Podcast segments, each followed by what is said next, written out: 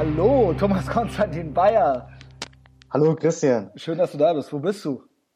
Na, ich bin wieder in St. Georgen im Schwarzwald. Ähm, Semesterferien gerade, ein bisschen erholen und ähm, genau, einfach mal wieder runterkommen im Schwarzwald.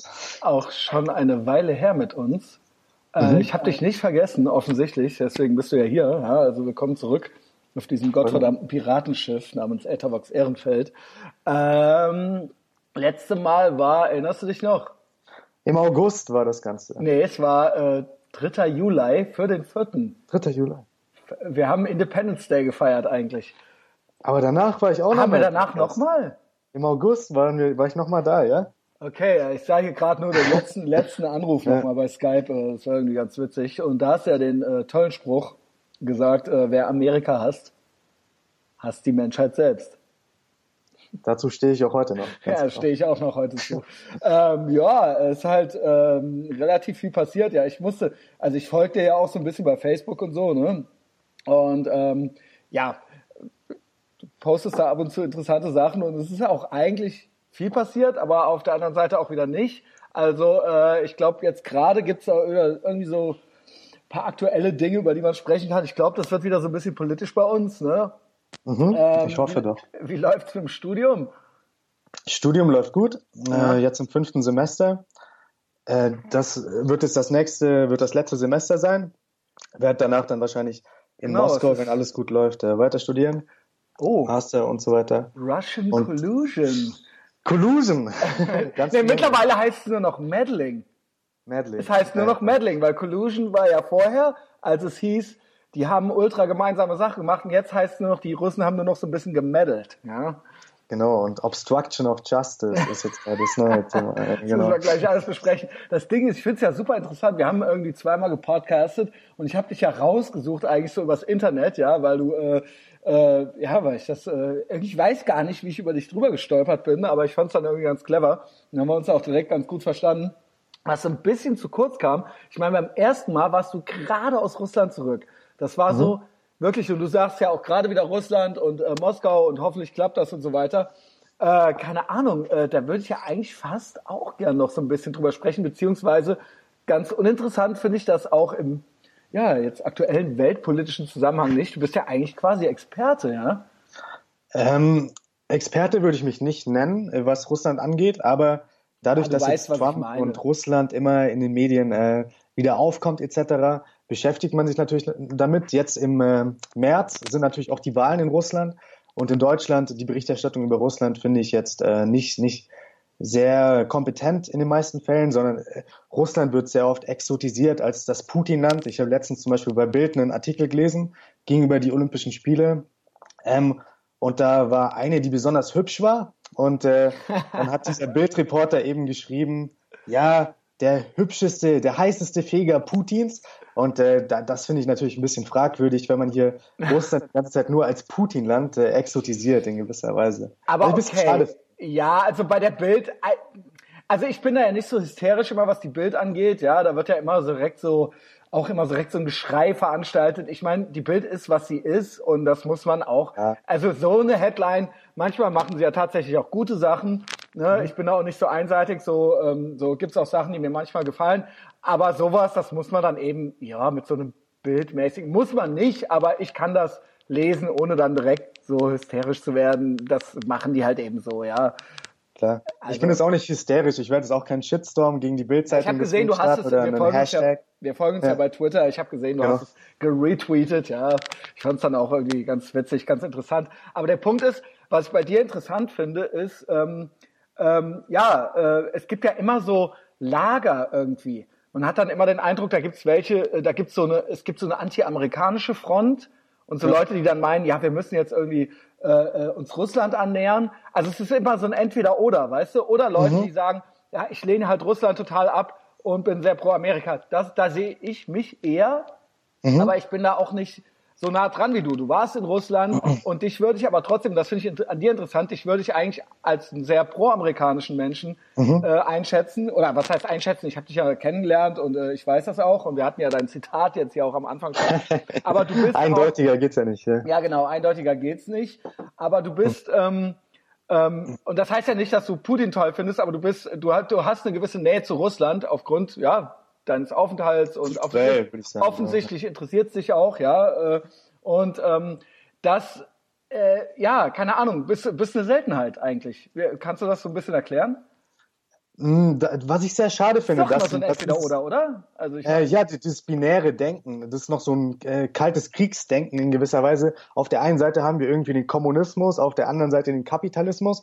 Und ich meine, viele stecken in diesem Denken noch drin. Die sind wahrscheinlich damit ich bin aufgewachsen. da selbst, ich, ich bin 40, ja, ich bin da selbst drin. Ja, also ich war, das war klar, wir waren in Westdeutschland und ähm, man war, die Amerikaner waren unsere Freunde, ja. Also Mhm. ich meine, sind sie auch immer noch, ja. Und ich bin da ganz klar bei dir, dass die Amerikaner immer noch unsere Freunde sind. Und ich sehe diese Wahl zwischen Russland und Amerika gar nicht so gegeben. Weil ähm, Russland und Amerika, das eine ist eine Weltmacht und das andere ist nicht mal mehr eine regionale Macht wirklich. So, wenn wir zum Beispiel das ähm, Bruttosozialprodukt von Amerika mit Russland vergleichen, dann hat Texas ein größeres Bruttosozialprodukt wie ganz Russland. Also es gibt ja nicht diese binäre Entscheidung quasi. Russland, Deutschland sollte sich mit Russland verbünden und dann können wir die Weltherrschaft an uns reißen, wie es irgendwie Ken FM und weiter und so weiter und äh, Jürgen Elsässer und diese ganzen Verrückten da äh, propagieren. Und Nein, ein paar nein, Reichsbürger vielleicht noch, ne? Reichsbürger und da, da Ja. das ist schade, dass wir dieses ganze Russlandfeld irgendwie diesen Leuten überlassen, die da ihre Fantasien auf Russland projizieren. Und Russland ist ein sehr kapitalistisches Land. Ähm, ähm, na, nach dem Zusammenbruch des Kommunismus hat Russland sehr gelitten und deswegen haben sich die Leute jetzt auch so ein bisschen um Putin geschart und so weiter, was in gewisser Weise nachvollziehbar ist, weil nach dem Zusammenbruch der UdSSR wirklich die Lebensbedingungen in Russland katastrophal waren. Es gibt äh, Statistiken, dass die Männer nicht mal äh, länger als 60 Jahre gelebt haben im Durchschnitt, äh, dass die Leute irgendwie Hunde gegessen haben und so weiter. Und es fand ich schade zu dem Zeitpunkt, dass der Westen nicht auf Russland zugegangen ist, irgendwie einen, einen Marshallplan aufgebaut hätte und Wir ähm, reden jetzt von der Jelzin-Zeit eigentlich, ne? Jelzin-Zeit, Ja. ganz genau. Und Jelzin, auch wenn man jetzt noch sich mit Russen unterhält, wird Jelzin immer sehr, sehr negativ gesehen, weil einfach die Lebensbedingungen so ähm, ins unermesslich katastrophale äh, übergegangen sind. Und nachdem dann Putin äh, 1999, 2000 an die Macht gekommen ist, ging es eben langsam äh, wirtschaftlich wieder vorwärts. Und deswegen ähm, sehen die Menschen immer noch Putin als ähm, ja, äh, einen Stabilisator an. Und das ist auch in gewisser Weise nachvollziehbar. Aber ich finde es schade, dass wir im Westen uns so sehr auf Putin spezialisieren und denken, Putin würde das ganze Land Aber, irgendwie äh, kontrollieren. Okay, Das- äh, das ist nicht so? Hm, Also deswegen, ich frage ganz naiv, was sind, was Mhm. sind die gängigsten Missverständnisse? Was könnte ich jetzt da jetzt noch lernen? Ich habe da auch vielleicht ein so die gängigste, Bild, das ja? gängigste Missverständnis ist, dass die Bevölkerung nicht hinter Putin stehen würde. So, die Bevölkerung, jetzt bei der nächsten Wahl ist das Ziel von der jetzigen Regierung 70-70. Äh, Das haben sie so genannt. Also sie wollen 70 Prozent Beteiligung an der Wahl haben und 70 Prozent pro Putin. Was und im es, Westen wird auch, es immer auch so hier wieder ganz doof und naiv gefragt, was wären die Alternativen? Also die Alternativen natürlich im Westen haben wir immer Nawalny, der aber nicht zugelassen wurde zur Wahl. Dann haben wir Sobchak, äh, das ist die Tochter des früheren äh, Bürgermeisters von St. Petersburg, äh, St. Petersburg, der auch der so, so ein bisschen der Ziehvater von Putin selbst war. Ah, okay. Und das ist eigentlich ein Reality-TV-Star, so ein bisschen äh, Kim Kardashian-mäßig. Mhm. Und ähm, sie hat, interessiert sich jetzt immer mehr politisch und äh, tritt jetzt eben auch zur Wahl an. Dann haben wir noch die kommunistische Partei, die einigermaßen groß ist. Mm, Und ein Pornstar tritt noch an gegen Putin. Und also da, da, da haben wir schon äh, Aber- eine gewisse Opposition, aber äh, das, das System in Russland ist sehr, sehr kompliziert. Also da einfach zu sagen, Putin ist der Diktator und äh, hat sich irgendwie Russland unterworfen, das wäre sehr, sehr vereinfachend ausgedrückt. Wie sagt man äh, immer nicht, nicht Diktator, sagen die Leute, aber so ein ähm, autoritärer Herrscher. Autokrat. Autokrat. Und Genau. Putin, also ähm, selbst die, die größten Befürworter von Putin würden nicht sagen, dass es eine perfekte Demokratie ist. Ich meine, das sagt nur Gerhard Schröder, aber ansonsten würde Ein das niemand. lupenreiner Demokrat, sagt Ein Gerhard Schröder. Ja, Demokrat. das ist, aber das sagt, das gibst du schon zu. So ist es nicht. Ja, also äh, Das, das werden selbst die, die größten Befürworter von Putin sagen, dass Russland keine äh, plural, Lupenreine- Genau. pluralistische, lupenreine Demokratie nach westlichem Vorbild ist. Das ist auf keinen Fall. Das ist nicht der Fall. Ja. Okay, ähm, Aber du hast gesagt, aber trotzdem, also einerseits sagst du 70-70 und mhm. die Bevölkerung steht hinter ihm. Das wäre hier ein Missverständnis, dass es nicht so ist. Aber inwiefern, das widerspricht doch ein klein bisschen deiner Aussage, dass ähm, er nicht das Ganze, dass er, du sagt, sagtest, er kontrolliert nicht das ganze Land. Mhm. Was ist damit gemeint? Also eine Person repräsentiert nicht das ganze Land von 150 Millionen Menschen. Und wenn es dann um die Olympischen Spiele zum Beispiel geht, dann äh, muss man ja nicht sagen, ja, Putin heißester Finger. Ich meine, wenn jetzt ein Deutscher irgendwie hier die äh, Olympiade gewinnt, dann wird ja auch nicht geschrieben, Merkels heißester Feger in gewisser Weise. Okay, also, okay, das, das, das meinst du, das meinst du. Genau. Dachte, und, aber er hat schon, er, er, er, er, es läuft schon so, wie er es möchte in Russland. Natürlich. Ja, das, das, so das war, okay, dann war das ein Missverständnis, weil ich dachte. Da wird keine Entscheidung gegen Putin getroffen. Natürlich. Genau. Und Putin wird auch die Wahl gewinnen, genau. wird dann bis 2024 Präsident sein und viele Russen ähm, kennen keinen anderen Präsidenten außer Putin. Ja. Das ist so die sogenannte Generation. Das kannten, kannten wir von Kohl, ja, und dann äh, ja. gibt's das jetzt nochmal mit der Merkel, ja. So bei Putin sind es dann halt 24 Jahre. ja, genau, okay. Aber das, ja, ja. ich, ich, ich kenne kenne so ein klein bisschen das Gefühl, ja. Ähm. Und dieses binäre Denken, ähm, das sollte man stoppen. Also es geht ja nicht um die Entscheidung, sind wir pro Amerika oder pro Russland, sondern wir, ich glaube, da sind wir uns einig, wir denken, wir leben in einem guten System, wir halten die westliche Zivilisation für äh, im Großen und Ganzen hat sie natürlich Fehler, aber im Großen und Ganzen ist die westliche Zivilisation ein gutes System. Eigentlich gibt es kein besseres. Ganz genau. Könnte man sagen. Also ne, natürlich ist jedes System zu kritisieren oder es hat jedes System Kritikpunkte, aber es gibt, es ist das beste System der Welt, weil es ist noch nicht mal, ich habe es heute von Gavin noch mal irgendwo gesehen, Gavin McInnes, der meinte, es ist noch nicht mal irgendwie irgend, auch nur annähernd vergleichbar mit irgendeinem anderen System weltweit. Also es ist noch nicht mal nah dran an irgendwas anderem. Also es gibt nichts Freieres. Ne? Es ist ein Wunder, dass, äh, dass die Menschen nach so vielen äh, Jahrhunderten und Jahrtausenden der, des Barbarismus irgendwann zu diesem System gefunden haben und sich äh, so organisiert haben. Und wir wollen jetzt eben das Beste für dieses System haben.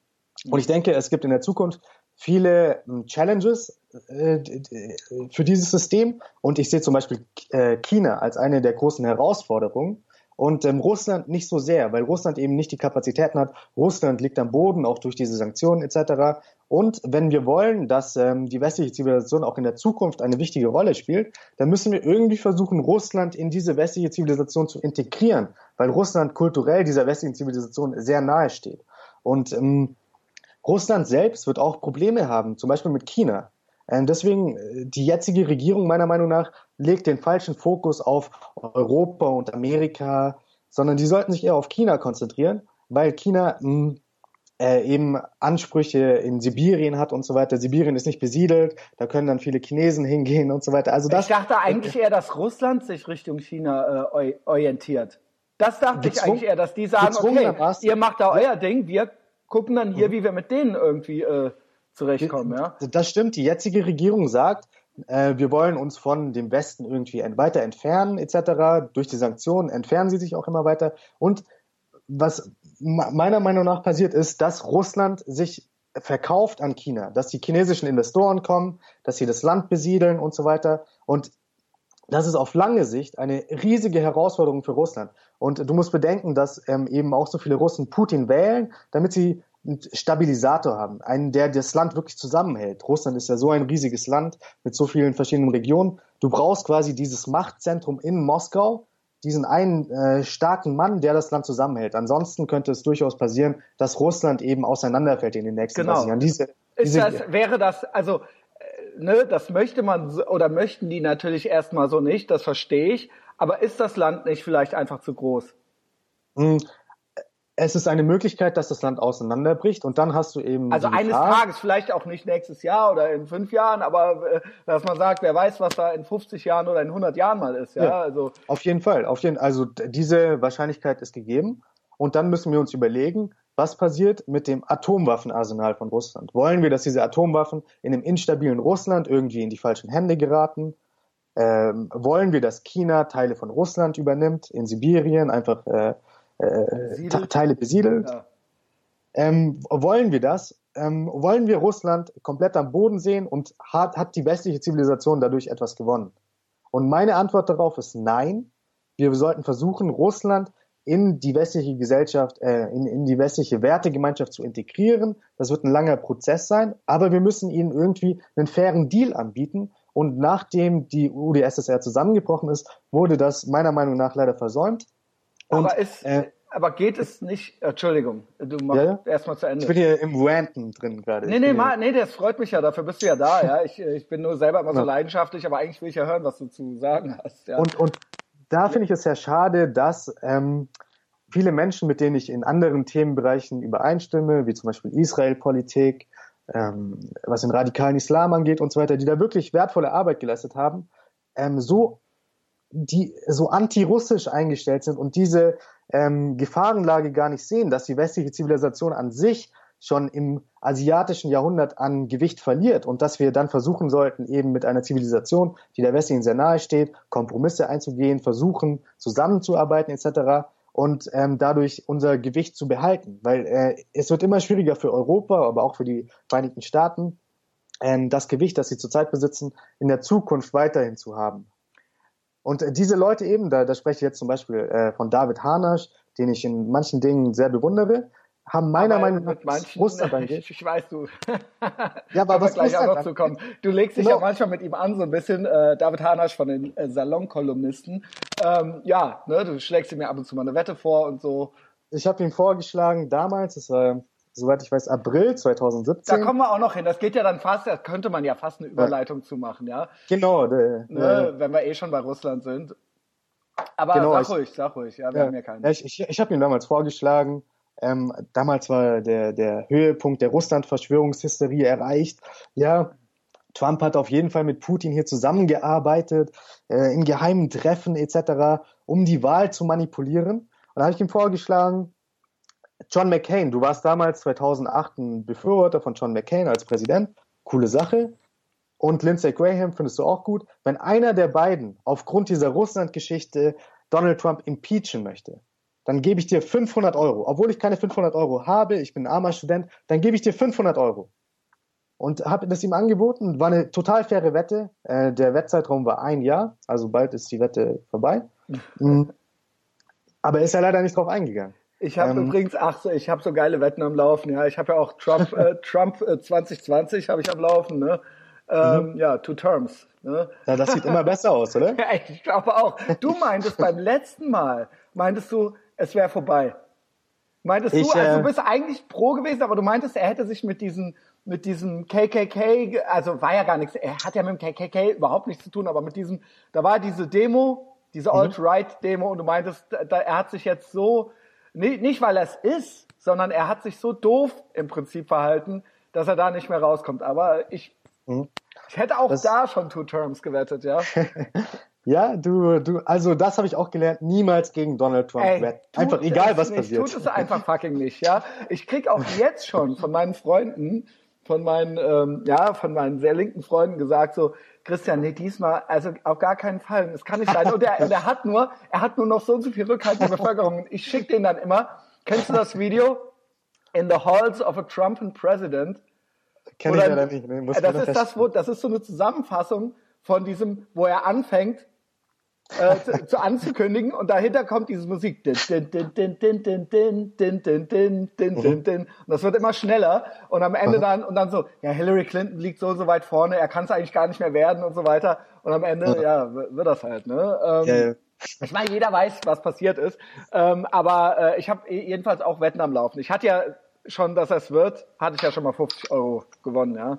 Mhm. Ähm, ja, also immer schön diese Wetten machen. Leider wollte David Hanasch nicht mit dir. Ähm, er wollte leider nicht wetten und ich habe auch äh, Freunden noch angeboten zu wetten, aber niemand ist darauf eingegangen. Leider ja, ist ich gehe auch nicht drauf ein, weil ich bin ja äh, auf deiner Seite.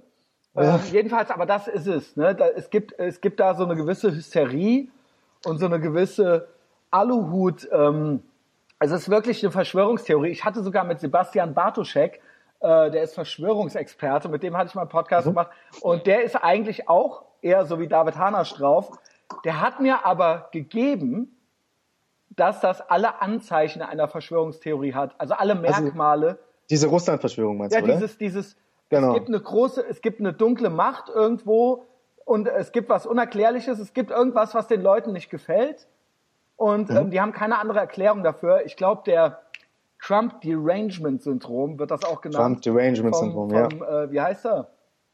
Dilbert. Äh, genau, dieser Scott Adams. Scott Adams, ja. Jetzt haben wir Ja. hier so viel Name-Dropping gemacht. Aber das ist die Situation. Und ich bin ja auch eher, ich bin ja auch eher so binär. Ich bin eher USA als Russland-Fan. Ich kann aber verstehen, was du sagst. Ja, ich verstehe, ich verstehe einerseits, dass das vielleicht mit Putin nicht geht, was du sagst, Mhm. weil er doch selber auch sehr krasse eigene Interessen äh, verfolgt und da ähm, auch wirklich mit harter Hand und da auch es werden auch Leute beseitigt und so weiter. Natürlich. Ne? Also ne, das ist, wie kann man mit so jemandem zusammenarbeiten? Und er ist auch wirklich in auch seine eigenen Interessen, auch militärisch äh, und alle diese Sachen von Krim bis auch was er mit dem Iran zusammen und so weiter. Das ist, mit, da kann man nicht einfach so Natürlich, hingehen natürlich. eben und sagen, ja, komm, äh, ne, dann sind wir halt jetzt eben Kumpels. Und er würde ja trotzdem, ihm ist ja auch zuzutrauen, dass er trotzdem dann immer weiter seine Interessen und und da Ja. sehr, da aggressiv ist irgendwie, ja. Äh, Natürlich. Ihm ist, nicht richtig über den Weg zu trauen, glaube ich, ja. Äh, Putin ist, denke ich, auch nicht über den Weg zu trauen, also auf keinen Fall. Ich sehe nur, dass in vielen Bereichen einfach die Interessen ähm, äh, zu fusionieren sind und dass man kann äh, die, machen? Was, was, was, äh, ne, weil ich, äh, es wird immer, da, vielleicht kommen wir doch schon zu Trump äh, und ihm. Mhm.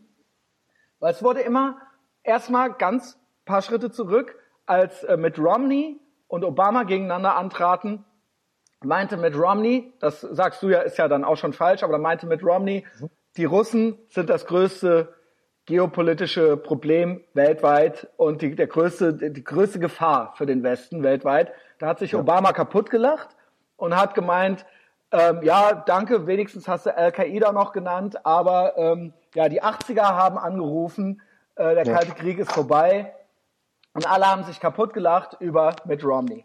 So, Ja. dann, was war das nächste? Jetzt hier Trump, Hillary und äh, das ganze Gedöns halt eben. Ähm, auf einmal haben dieselben Leute, die sich kaputt gelacht haben über Mitt Romney, dieses Geschrei angefangen, Russland, Russland, Russland. Ja? Ähm, da- Das ist auch das, worauf deine Wette basiert. Ähm, und es hieß eigentlich, wenn ich es richtig verstanden habe, nur da redet jetzt keiner mehr drüber, dass tatsächlich, also es, es ging von, die Russen haben die äh, ähm, Wahlautomaten gehackt, gehackt, Genau. bis Ja. über, die haben Leute eingeschleust gehabt, die hatten Spione da drin, bis über Trump und Putin haben gemeinsame Sache gemacht. Sie haben Ja. sich quasi angerufen und gesagt, so und so machen wir es. Wie können wir die Alte beseitigen? Ja. Ja.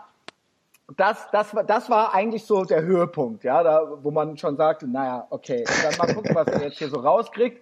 Und dann kamen ja so Sachen raus wie, das waren ja dann Hoaxe. Ja, der Trump, der hat dann in irgendeinem Hotelzimmer angeblich beim Obama irgendwelche Huren aufs Bett pissen lassen und so weiter. Ja. Ich habe das Hotel gesehen, ja. ja das Hast du es gesehen? äh, ist ein interessant. Also das war dieses Buzzfeed-Dossier, was dann Buzzfeed veröffentlicht hat Genau. und wo jetzt immer mehr rauskommt. Das ist eigentlich die Grundlage für diese ganze Genau. ähm, Investigation. Dieses äh, Genau. komische Dossier, was zusammengestellt wurde von einem Von BuzzFeed. Von äh, nicht von Buzzfeed, aber Buzzfeed hat es damals Ja, genau, veröffentlicht. äh, genau, da kann jeder Sachen veröffentlichen. Und ich habe mal gehört, sogar 4chan hätte da irgendwie die Finger mit drin gehabt. Da- Das kann ich jetzt nicht bestätigen. Also dieses Dossier gibt es ja. Das wurde ja von Christopher Steele, der für den äh, englischen Geheimdienst gearbeitet hat. Ähm, zuerst wurde das in Auftrag gegeben von ähm, Anti-Trump Republicans, also Bill Crystal etc. Genau, so Und dann wurde Trumps. das Never Never Trumpers. Trumper, ja, genau. Genau, und dann ähm, wurde das eben von der Hillary Clinton Campaign übernommen und die haben da Unsummen bezahlt für diese für diese Fake News, sag ich mal. Und ähm, Ja. Dann äh, ging es ja darum, dass Trump irgendwie angepisst wurde im Hotelzimmer. Ja, und auf dem Bett, auf dem Bett von Obama. Bett das von war das, Obama. es musste dann irgendwie das Zimmer sein, wo der Obama vorher drin war. Und da hat er die Huren irgendwie draufpissen lassen, irgendwie auf das Bett von dem oder so. Ich weiß gar nicht. und das Und ist ich jetzt weiß noch, ich bin morgens laufen gegangen und mein bester äh, äh, Anti- äh, Anti-Trump und Anti-Putin-Freund, der, ich weiß noch, dass ich von dem WhatsApp-Nachrichten, jetzt ist es aus, jetzt diesmal, jetzt wirklich, jetzt haben wir, diesmal ist er zu weit gegangen, ey, der hat's da krachen lassen beim Putin und so weiter und jetzt haben wir ihn am Arsch, so, ja. das ist einfach so. Nee, ohne Ähm, Scheiß, der war völlig, der war richtig, aus dem Häuschen und der war richtig glücklich halt so, ne? Und Ja. Äh, ja, das stimmte dann auch nicht. Aber das ist so traurig, dass Leute, die eigentlich so rational drauf sind, Ja, ähm, guter mit denen man so viele ja. Dinge über, übereinstimmt, dass sie dann so komplett die Fassung verloren haben und das ist ja die größte Fake News, die überhaupt propagiert wurde. Diese Russia-Trump-Collusion, da lege ich mich jetzt einfach mal fest. Da sage ich, das ist die größte Fake News der letzten Jahre, die vom, vom gesamten Mainstream übernommen wurde. Ja. Und jetzt ist die Frage, die wir uns stellen müssen. Weil viele dieser Leute, die diese Fake News die ganze Zeit verbreitet haben, die mögen wir eigentlich. Wie Genau. können wir die wieder in den, wieder, wieder zurückholen und auch wieder deren Kredibilität in gewisser Weise herstellen? Weil wenn du äh, Man muss ein Jahr, genau, wenn, wenn, wenn wir ihnen nicht die, ich gebe dir recht, wenn wir ihnen die Möglichkeit nicht geben, dann müssen sie ja immer weiter Double Down machen, sagt der Amerikaner. Ja, Ja. sie müssen ja quasi, sie haben ja quasi keine Gelegenheit, ohne ihr Gesicht zu verlieren. Sie können, sie können ja nie ihre Meinung ändern, ja? ganz genau. Thomas lacht. Ja, das ist ein, ein Riesenproblem, weil ähm, viele dieser Leute, die sich da eben so aus dem Fenster gelegt, gelehnt haben und gesagt haben, hier gibt es diese die größte Verschwörung aller Zeiten, der US-Präsident ist ein Spion von Russland etc. Und auch die Bild-Zeitung, was sie damals getitelt hat, äh, da hat sich Trump damals getroffen mit ähm, Sergei Lavrov, dem russischen Außenminister, hat ihm irgendwas erzählt. Dann hat die Bild-Zeitung danach getitelt, Trump gesteht, äh, er, er hat die Geheimnisse an die Russen verraten. Vor allem, wenn einer nie was gestanden hat, äh, wenn, wenn einer konstant rumgetwittert hat, währenddessen noch so äh, Fake News, bla, ey, was labert ihr da und so weiter. Ich finde es halt auch eigentlich so geil, dass so jeder andere, der würde so, dem würden so die Anwälte sagen so, ey, komm, ne, ey, lass, lass sie mal. Aber er kann es einfach nicht. Ey, Kofefe, sage ich nur, Junge. Hilfe. ja.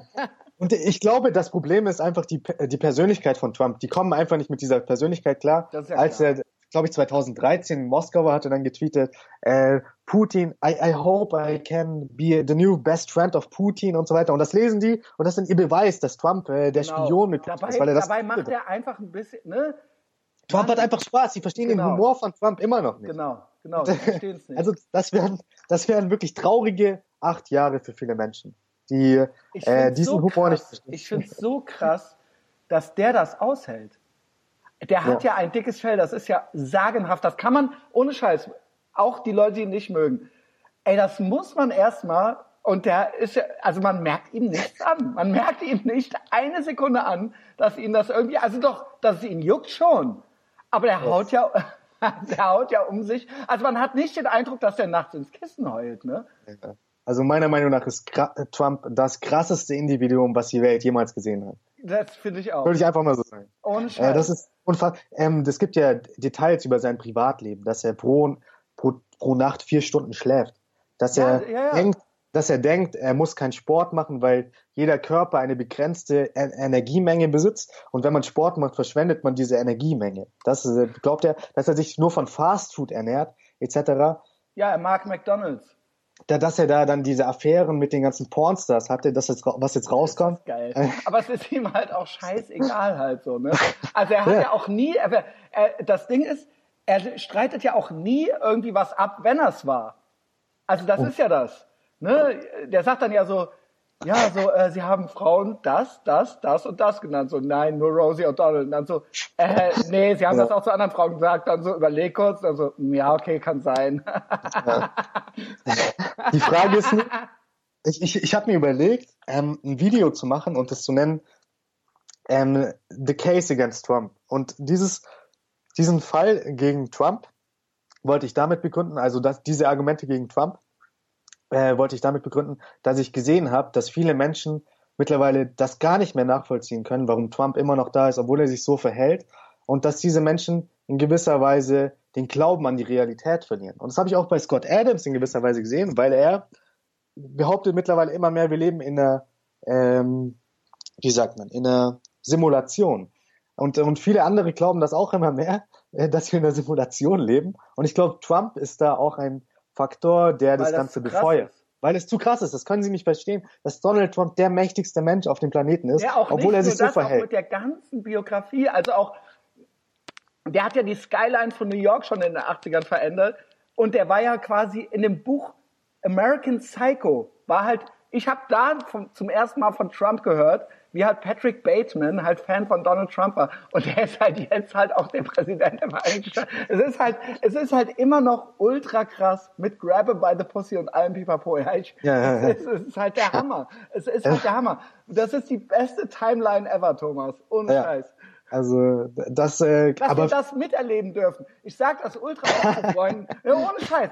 Ich sag das ultra oft. Also Grüße an Henning, Grüße an Mike. Ich so, ey, dass wir das halt miterleben dürfen, so ne. Das ist halt echt der Knaller halt so ne. Also ich hätte mir das, das hätte ich mir vor zehn Jahren oder vor 20 Jahren hätte man sich das ja nicht ausdenken ja. können, dass das auch nur annähernd. Und dann dachte man so, der wird das eh nicht. Und dann so, und dann wurde der das. Und dann dachte man so, ja, auf keinen Fall kann das jetzt noch krasser werden. und jeden Tag wird es krasser. Jeden Tag wird es äh, absurder und krasser. Und das Problem, jetzt um wieder ein bisschen ernster ja, zu werden, das ja. Problem ist, ich glaube, viele Menschen verlieren wirklich den Bezug zur Realität dadurch. Die können das absolut nicht fassen. Das und die glauben, wir leben Scott Adams nennt es ja das Trump-Derangement-Syndrom. Ja. Ähm, kannst du es ein bisschen erklären? Also dass Leute, die müssen sich quasi diese Verschwörungstheorie zurechtlegen, weil die sonst nicht mehr klarkommen. Weil, die, genau. weil es für die keine rationale Erklärung gibt. So. Warum, sie, haben sich kann, eine, ja.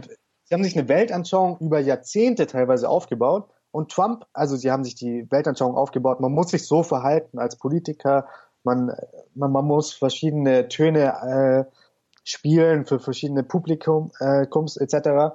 Und Trump hat einfach alles anders gemacht und hat totalen Erfolg damit gehabt. Und ähm, das können sie einfach nicht rational erklären. Und das ist auch schwierig, rational zu erklären in vielerlei Hinsicht. Und, und deswegen mh, mm, driften sie ab also in ganzes, Verschwörungstheorien. Genau, ja, ein, eigentlich ein ganzes Weltbild wurde halt, zerstört. Genau, ja. genau.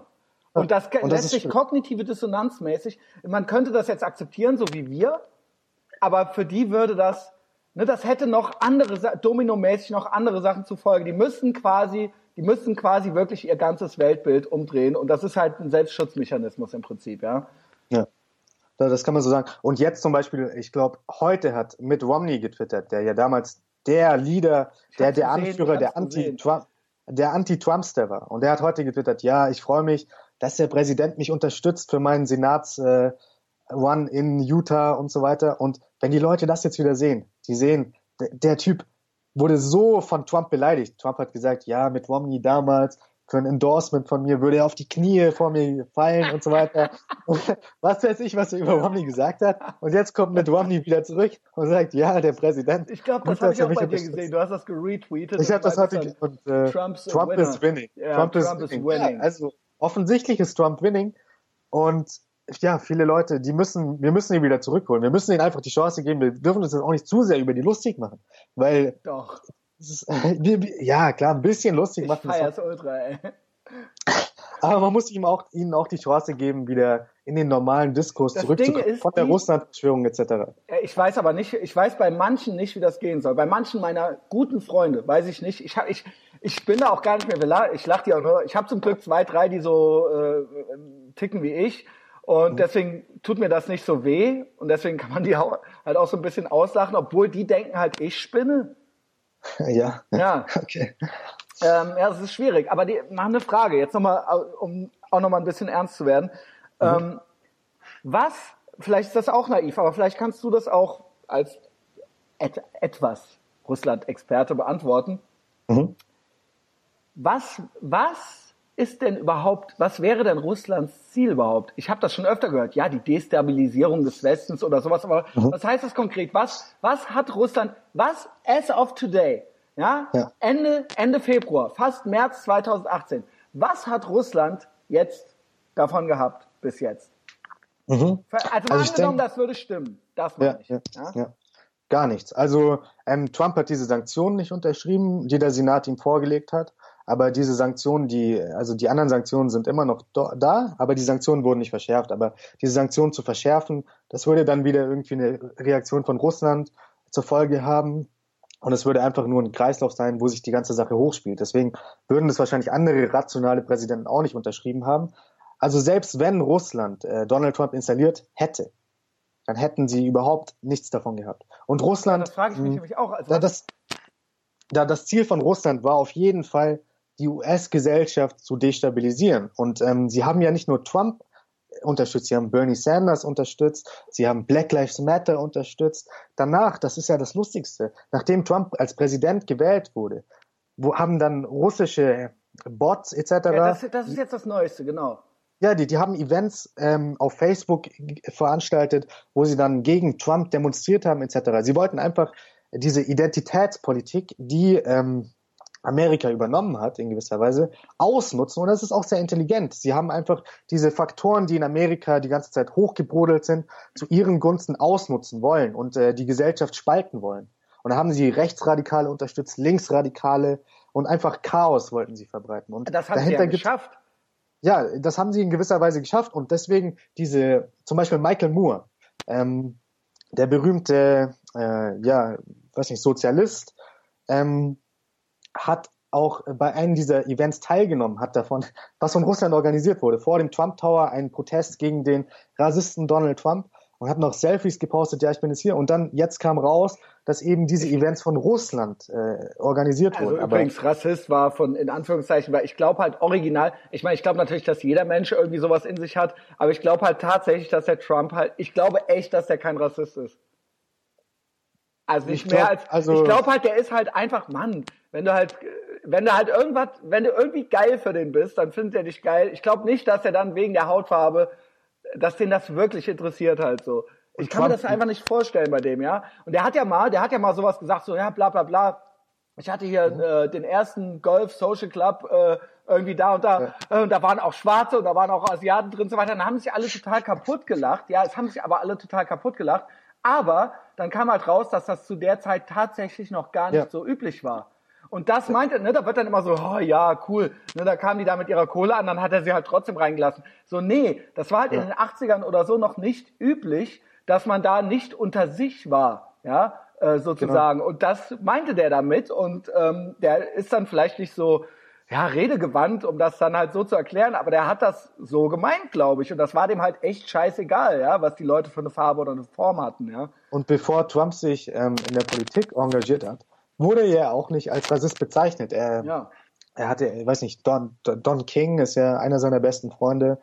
Ähm, dann dann hat ist mit vielen, mit mit vielen ähm, äh, Schwarzen ist er befreundet. Ali, äh, ich glaube, es gibt sogar. Ali, genau, ja, genau, ja, ja, da gibt es vieles. Aber man muss natürlich auch sagen, dass diese ganze Birther-Aktion mit Obama damals natürlich einen Geschmack hat, muss aber man sagen. Auch, hat es, hat es, aber selbst das, das wird mir ja auch immer vorgeworfen. So, ey, du findest halt den Original Birther halt cool. Und dann muss ich halt auch immer wieder anfangen zu lachen, weil ich denke, ey, wie geil ist es. Der wusste da ja selber noch nicht, dass er mal irgendwie Präsident wird. Der wollte damals, der war halt ein Reality-TV-Star. Der mhm. wollte halt ein bisschen Action machen. Weißt du? Das war ja, er war, wusste ja, wie er im Gerede bleibt und so weiter.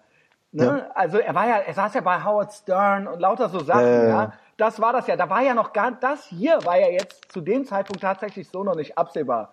Der hat mhm. sich halt dadurch, ja, der, natürlich hat er sich damit profiliert und so weiter, aber das war natürlich auch irgendwie Show und Action, ja. Also so ja. sehe ich das, ja. Also Trump hat dort auf jeden Fall äh, ja, gemacht, missgebaut. Also er hat das gemacht und ja. das hat ein bisschen heute den Geschmack und so weiter.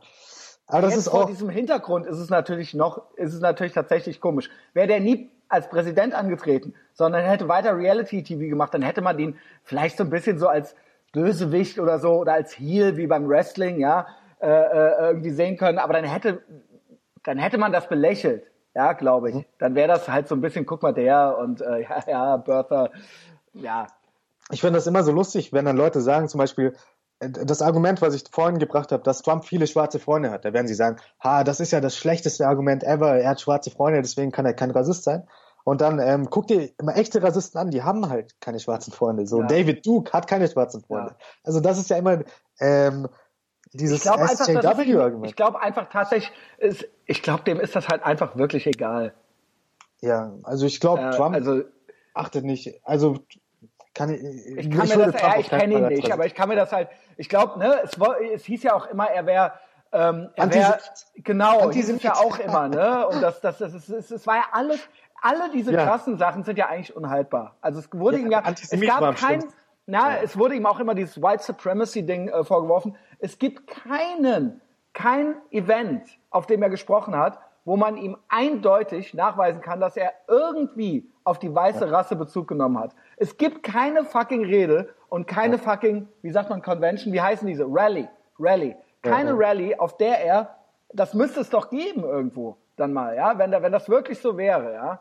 Und, Aber dieser, dieser Vorwurf, dass, dass man rassistisch ist oder White Supremacist oder was auch immer, wird natürlich immer absurder. Jetzt vor kurzem habe ich auch auf Twitter gelesen, wird der New York Times vorgeworfen, dass sie Nazi-Propaganda veröffentlicht etc. Also das, das ist so absurd mittlerweile, dass und, und das ist sehr traurig, weil wenn, wenn diese Leute jeden Rassist nennen, dann ist eben keiner mehr Rassist und es gibt ja, aber ich, Rassisten. ja, da bin ich, da bin ich ein bisschen ambivalent, Thomas. Einerseits denke ich, ja, äh, das ist wie bei allen Sachen, ne, wenn, wenn äh, jedes Hashtag MeToo eine Vergewaltigung ist oder wenn jeder, jeder, dessen Meinung ich nicht bin, Nazi ist, dann verliert das natürlich. Ne? Ja, äh, ja. Äh, äh, gegenüber echten Nazis und echter sexueller Gewalt ist das dann so ein bisschen, ähm, ja, ähm, äh, äh, ja, vielleicht moralisch verwerflich sogar, ja, das zu machen und, und es nimmt, nimmt äh, echten Opfern von solchen Menschen halt, ähm, ja, ist denen gegenüber auch ungebührlich.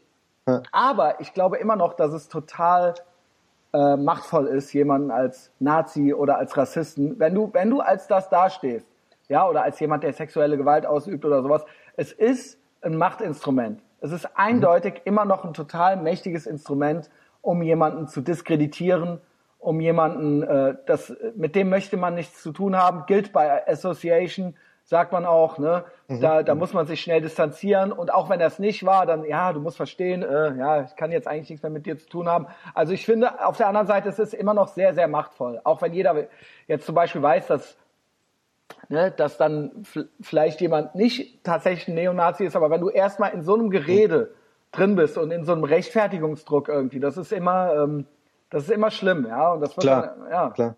Aber wenn jetzt mittlerweile die New York Times, die ja wirklich jetzt nicht als konservativ oder rechts einzustufen ja, ist, Gegenteil. als Nazi-Propagandisten bezeichnet werden. Ja, äh, was soll man dazu sagen? Also, ja, Ben Shapiro äh, hat man es auch äh, gehört. Ja, ne, ja. Wenn dann Juden, Juden plötzlich orthodoxer, als Nazis orthodoxer Jude, ja. Ähm, äh, ich meine, ich mein, äh, dann ist es so absurd, dann äh, sollten wir uns damit aber auch ist es nicht absurd, dass ähm, du sagst, die Destabilisierung oder Chaos reinbringen, ja, das war dann irgendwie das Ziel. Okay, verstehe ich, verstehe ich. Aber die Leute, die das Chaos reingebracht haben, sind doch die, also es ist doch dann beispielsweise, ne, also das ist, doch, ja, ja, ist das ich, nicht ich das Absurde, dass quasi die, die das anprangern, die, ja. die auf die Russian Collusion setzen, die, die Trump, die, die sagen, die Russen wollen hier Chaos reinbringen, dass die, die sind, die sich haben instrumentalisieren lassen, von CNN bis über, genau. Bis zu Black Lives Matter oder was weiß ich was, ja, also sind, ist, ist, ist das nicht das absolut Absurde daran? Ja, dann lasst es doch. Dann mach also, doch, spielt doch das Spielchen nicht mit. Genau, viele Linke haben sich ähm, missbrauchen lassen als äh, Tool, um einfach ähm, die, die ganze Gesellschaft zu destabilisieren. Und sie, sie wussten das vielleicht nicht, aber das hätte man schon zu dem Zeitpunkt wissen können, dass es eben hier Leute gibt in Russland, die das erkannt haben, dass es ähm, an den Universitäten und so weiter krasse Identitätspolitik gibt, dass es da, da, dass man dort eben den Schwachpunkt der amerikanischen Gesellschaft gesehen hat und dass man diesen Schwachpunkt eben ausnutzen wollte, dass man auf der einen Seite irgendwie Rassisten gestärkt hat, auf der anderen Seite Black Lives Matter und so weiter und die gesamte Gesellschaft damit spalten wollte. Und ähm, ja, diese Leute, die, die immer diesen ähm, Trump-Putin-Collusion-Narrativ äh, vorangetrieben haben, die haben selbst in gewisser Weise Collusion betrieben, weil sie haben genau, sich als das meine ich. Äh, ja, ja, sie, sie haben mitgearbeitet. Sie waren genau. Teil des Plans. Und es musste so sein und es sollte so sein. Und es wurden ja teilweise, kam jetzt raus, dass dann teilweise auch Beweise verfälscht oder ne, dass dann da rumgefutschelt wurde, um was zu finden. Und auch dieser Müller, ja, es wird auch selbst in Welt Online oder sowas, die eigentlich, wo ich oft Sachen gut finde, aber selbst da wird dann immer noch geschrieben, oh, jetzt hat er, was hat er jetzt gemacht? Er hat diese 13 ja. russischen Trolle jetzt gefunden, also mit, mit, mit denen Trump ja gar nichts zu tun hat. Ja, ja. Aber das ist jetzt so das höchste Gefühl. Der ist seit Monaten dran, der Typ, dieser Spezialermittler. Und jetzt haben sie irgendwie eine russische Trollfabrik gefunden und da sitzen halt jetzt irgendwie 13, waren, saßen jetzt irgendwie 13 Internet-Trolle drin und die haben irgendwelche Bots auch irgendwie animiert oder was. Ja, ich weiß es nicht. Und, die ähm, haben sich als Amerikaner ausgegeben und damit dann genau, Identity Theft haben im Prinzip begangen. auf Facebook auch rumgepostet und so Sachen. Genau. Ja, ja. Come on, ey. Also, keine Und Ahnung. das, da, das, das Traurigste war, die Washington Post hat danach ge getitelt, ja, Trump sagt immer, äh, es, es, es gibt ke keine Russian Conspiracy, aber hier die 13 Trolle und so weiter. Und die wollen jetzt das umdrehen, dass Trump gesagt hätte, ähm, Russland würde sich nicht in die ähm, Affäre der USA einmischen, das sondern war das äh, von ihm das Schlimme, ja? genau, sondern, sondern dass sie äh, dass sie nie behauptet hätten, Trump und Russia würden äh, Collusion betreiben. Das haben sie ja immer gesagt Ja. und jetzt wollen sie das so hindrehen, dass sie das nie gesagt hätten und dass es immer darum ging, dass sich Russland eingemischt hat und das Und war ja dass er das ja klar. abstreitet, genau. Genau, dass er das immer abgestritten hätte. Ey Also, Leute, das- also ehrlich, ja, und jetzt jetzt äh, sind diese äh, und das ist jetzt das Ding von Müller. Das ist jetzt das, womit der jetzt um die Ecke gekommen ist mit diesen 13 Trollen. Ja, und dann ist es jetzt so, ich habe auf Twitter ein bisschen geguckt, Trump tweetet ja immer fröhlich weiter und darunter regen sich dann natürlich alle auf und dann schreibt irgend, irgendjemand was pro Trump und dann wird dieser Person sofort vorgeworfen jetzt, dass sie ein Bot sei. Hast Mhm. du das schon gesehen, dieses Phänomen? Ja, ja, genau. Jeder, der eine andere Meinung hat, ist jetzt ein äh, Russian ein Bot. Vorher war er Nazi, jetzt ist er, jetzt ist er halt ein Russian Bot. Ey, Russian Alter, Bot. Thomas, was machen wir? Wie kriegen wir das nochmal hin? Ja, das ist schwierig. Also ähm, da, da müssen wir einfach die Tür aufhalten und den Menschen sagen, guck mal, jetzt nochmal rational betrachtet, gibt es ja wirklich diese große Verschwörung und viele werden dann weiter daran glauben und diejenigen, die eben nicht daran glauben, die müssen wir wieder integrieren, ohne uns zu sehr über sie lustig zu machen. Wir vergessen, was sie in der Vergangenheit gesagt haben. Wir müssen denen quasi so einen Weg geben, um sich wieder re zu sozialisieren. Wieder, Ich sehe das ehrlich gesagt nicht ein. Ich bin da so ein bisschen, ey, fickt euch, weißt du. Ähm, two terms, ja, ich krieg 100 Euro, Alter. Ähm, äh, was mir aber auch auffällt, ist, dass ganz komischerweise eine Gruppe, die Gruppe, die sich vorher als progressiv oder immer noch als progressiv sieht, ja, als linksliberal, ja, das finde ich auch ist eines der Unworte seit der seit dieser Wahl. Ähm, liberal hat ja, äh, hat ja ist ja eigentlich was ganz anderes, ja. Nur weil die Amerikaner halt das Wort liberal verwenden, wurde das jetzt hier so eingedeutscht in linksliberal, glaube ich. Ich weiß noch, wie die FDP, bevor es die AfD so richtig gab, war die FDP die meistgehasste Partei in Deutschland. Und Ja, ja. Ähm, da war liberal ein Schimpfwort. Das war das schlimmste Ja. Wort, liberal zu sein, ja, oder sich als Liberalen zu bezeichnen. Und jetzt ist es halt, ähm, jetzt ist es linksliberal. Ich wurde neulich tatsächlich, Thomas, es hieß immerhin nicht als rechtsradikal, ja, da rechne ich, da warte ich noch drauf, dass ich als rechtsradikal bezeichnet werde. Aber ich wurde, es, es hieß eine eine Bekannte einer Freundin meinte, sie könnte mein rechtsliberales Gequatsche nicht mehr hören. Ja, Aha. das wurde, wurde mir zum Vorwurf gemacht. Da habe ich, ich war eigentlich stolz drauf, weil ich, weil es war immerhin rechtsliberal. Ja, Ja, also was ja, ja auch schon mal, ja, es ist ja schon mal, das ist ja schon Ja. mal was, ja. Ähm, und äh, das finde ich halt super interessant. Aber Leute, eben, Liberals, Progressives, dass die und die, die eigentlich früher immer anti-autoritär waren, ja, dass die Mhm. jetzt auf einmal sich ähm, an ein FBI klammern. Ja. Oder, oder, oder auch hier in Deutschland, dass quasi, sage ich mal, ich finde es einfach nur interessant. Ich sage nicht, äh, noch nicht mal, dass es richtig oder falsch ist. Ich kann eigentlich beide nicht leiden. Aber ähm, dass zum Beispiel eine Antifa für Angela Merkel auf die Straße geht. Weißt du, was ich meine? Also Ja, ja. ähm, das ist so äh, äh, intuitiv von so wie wo ich herkomme und wie ich aufgewachsen bin. Du bist noch was jünger. Ist das total das ist auch ultra absurd. Das ist auch ultra verkehrte Welt. Also vor 10, 20 Jahren wäre das nicht möglich gewesen, dass die mal für eine CDU auf die Straße gehen oder eben, dass äh, Progressives und Liberals in den USA sagen, ja, das FBI, äh, wir Das hat immer mehr, recht. Ja, wir brauchen mehr, wir brauchen mehr Überwachung oder wir brauchen Ja. mehr, ne? Also ist das nicht irgendwie absurd? Was sagst du dazu? Das ist total absurd und ähm, Liberale waren ja immer diejenigen, die sich für liberale Werte eingesetzt haben, eigentlich. Und liberale Werte sind eben so Werte wie, dass das FBI nicht amerikanische Staatsbürger einfach so abhört. Und äh, Trump und Bannon wurden ja, was man heutzutage weiß, also zumindest viele Leute aus der ganzen Trump-Campaign wurden abgehört. Und äh, der, der Pfizer-Court, der das Ganze dann immer ähm, abnicken muss, hat es abgenickt.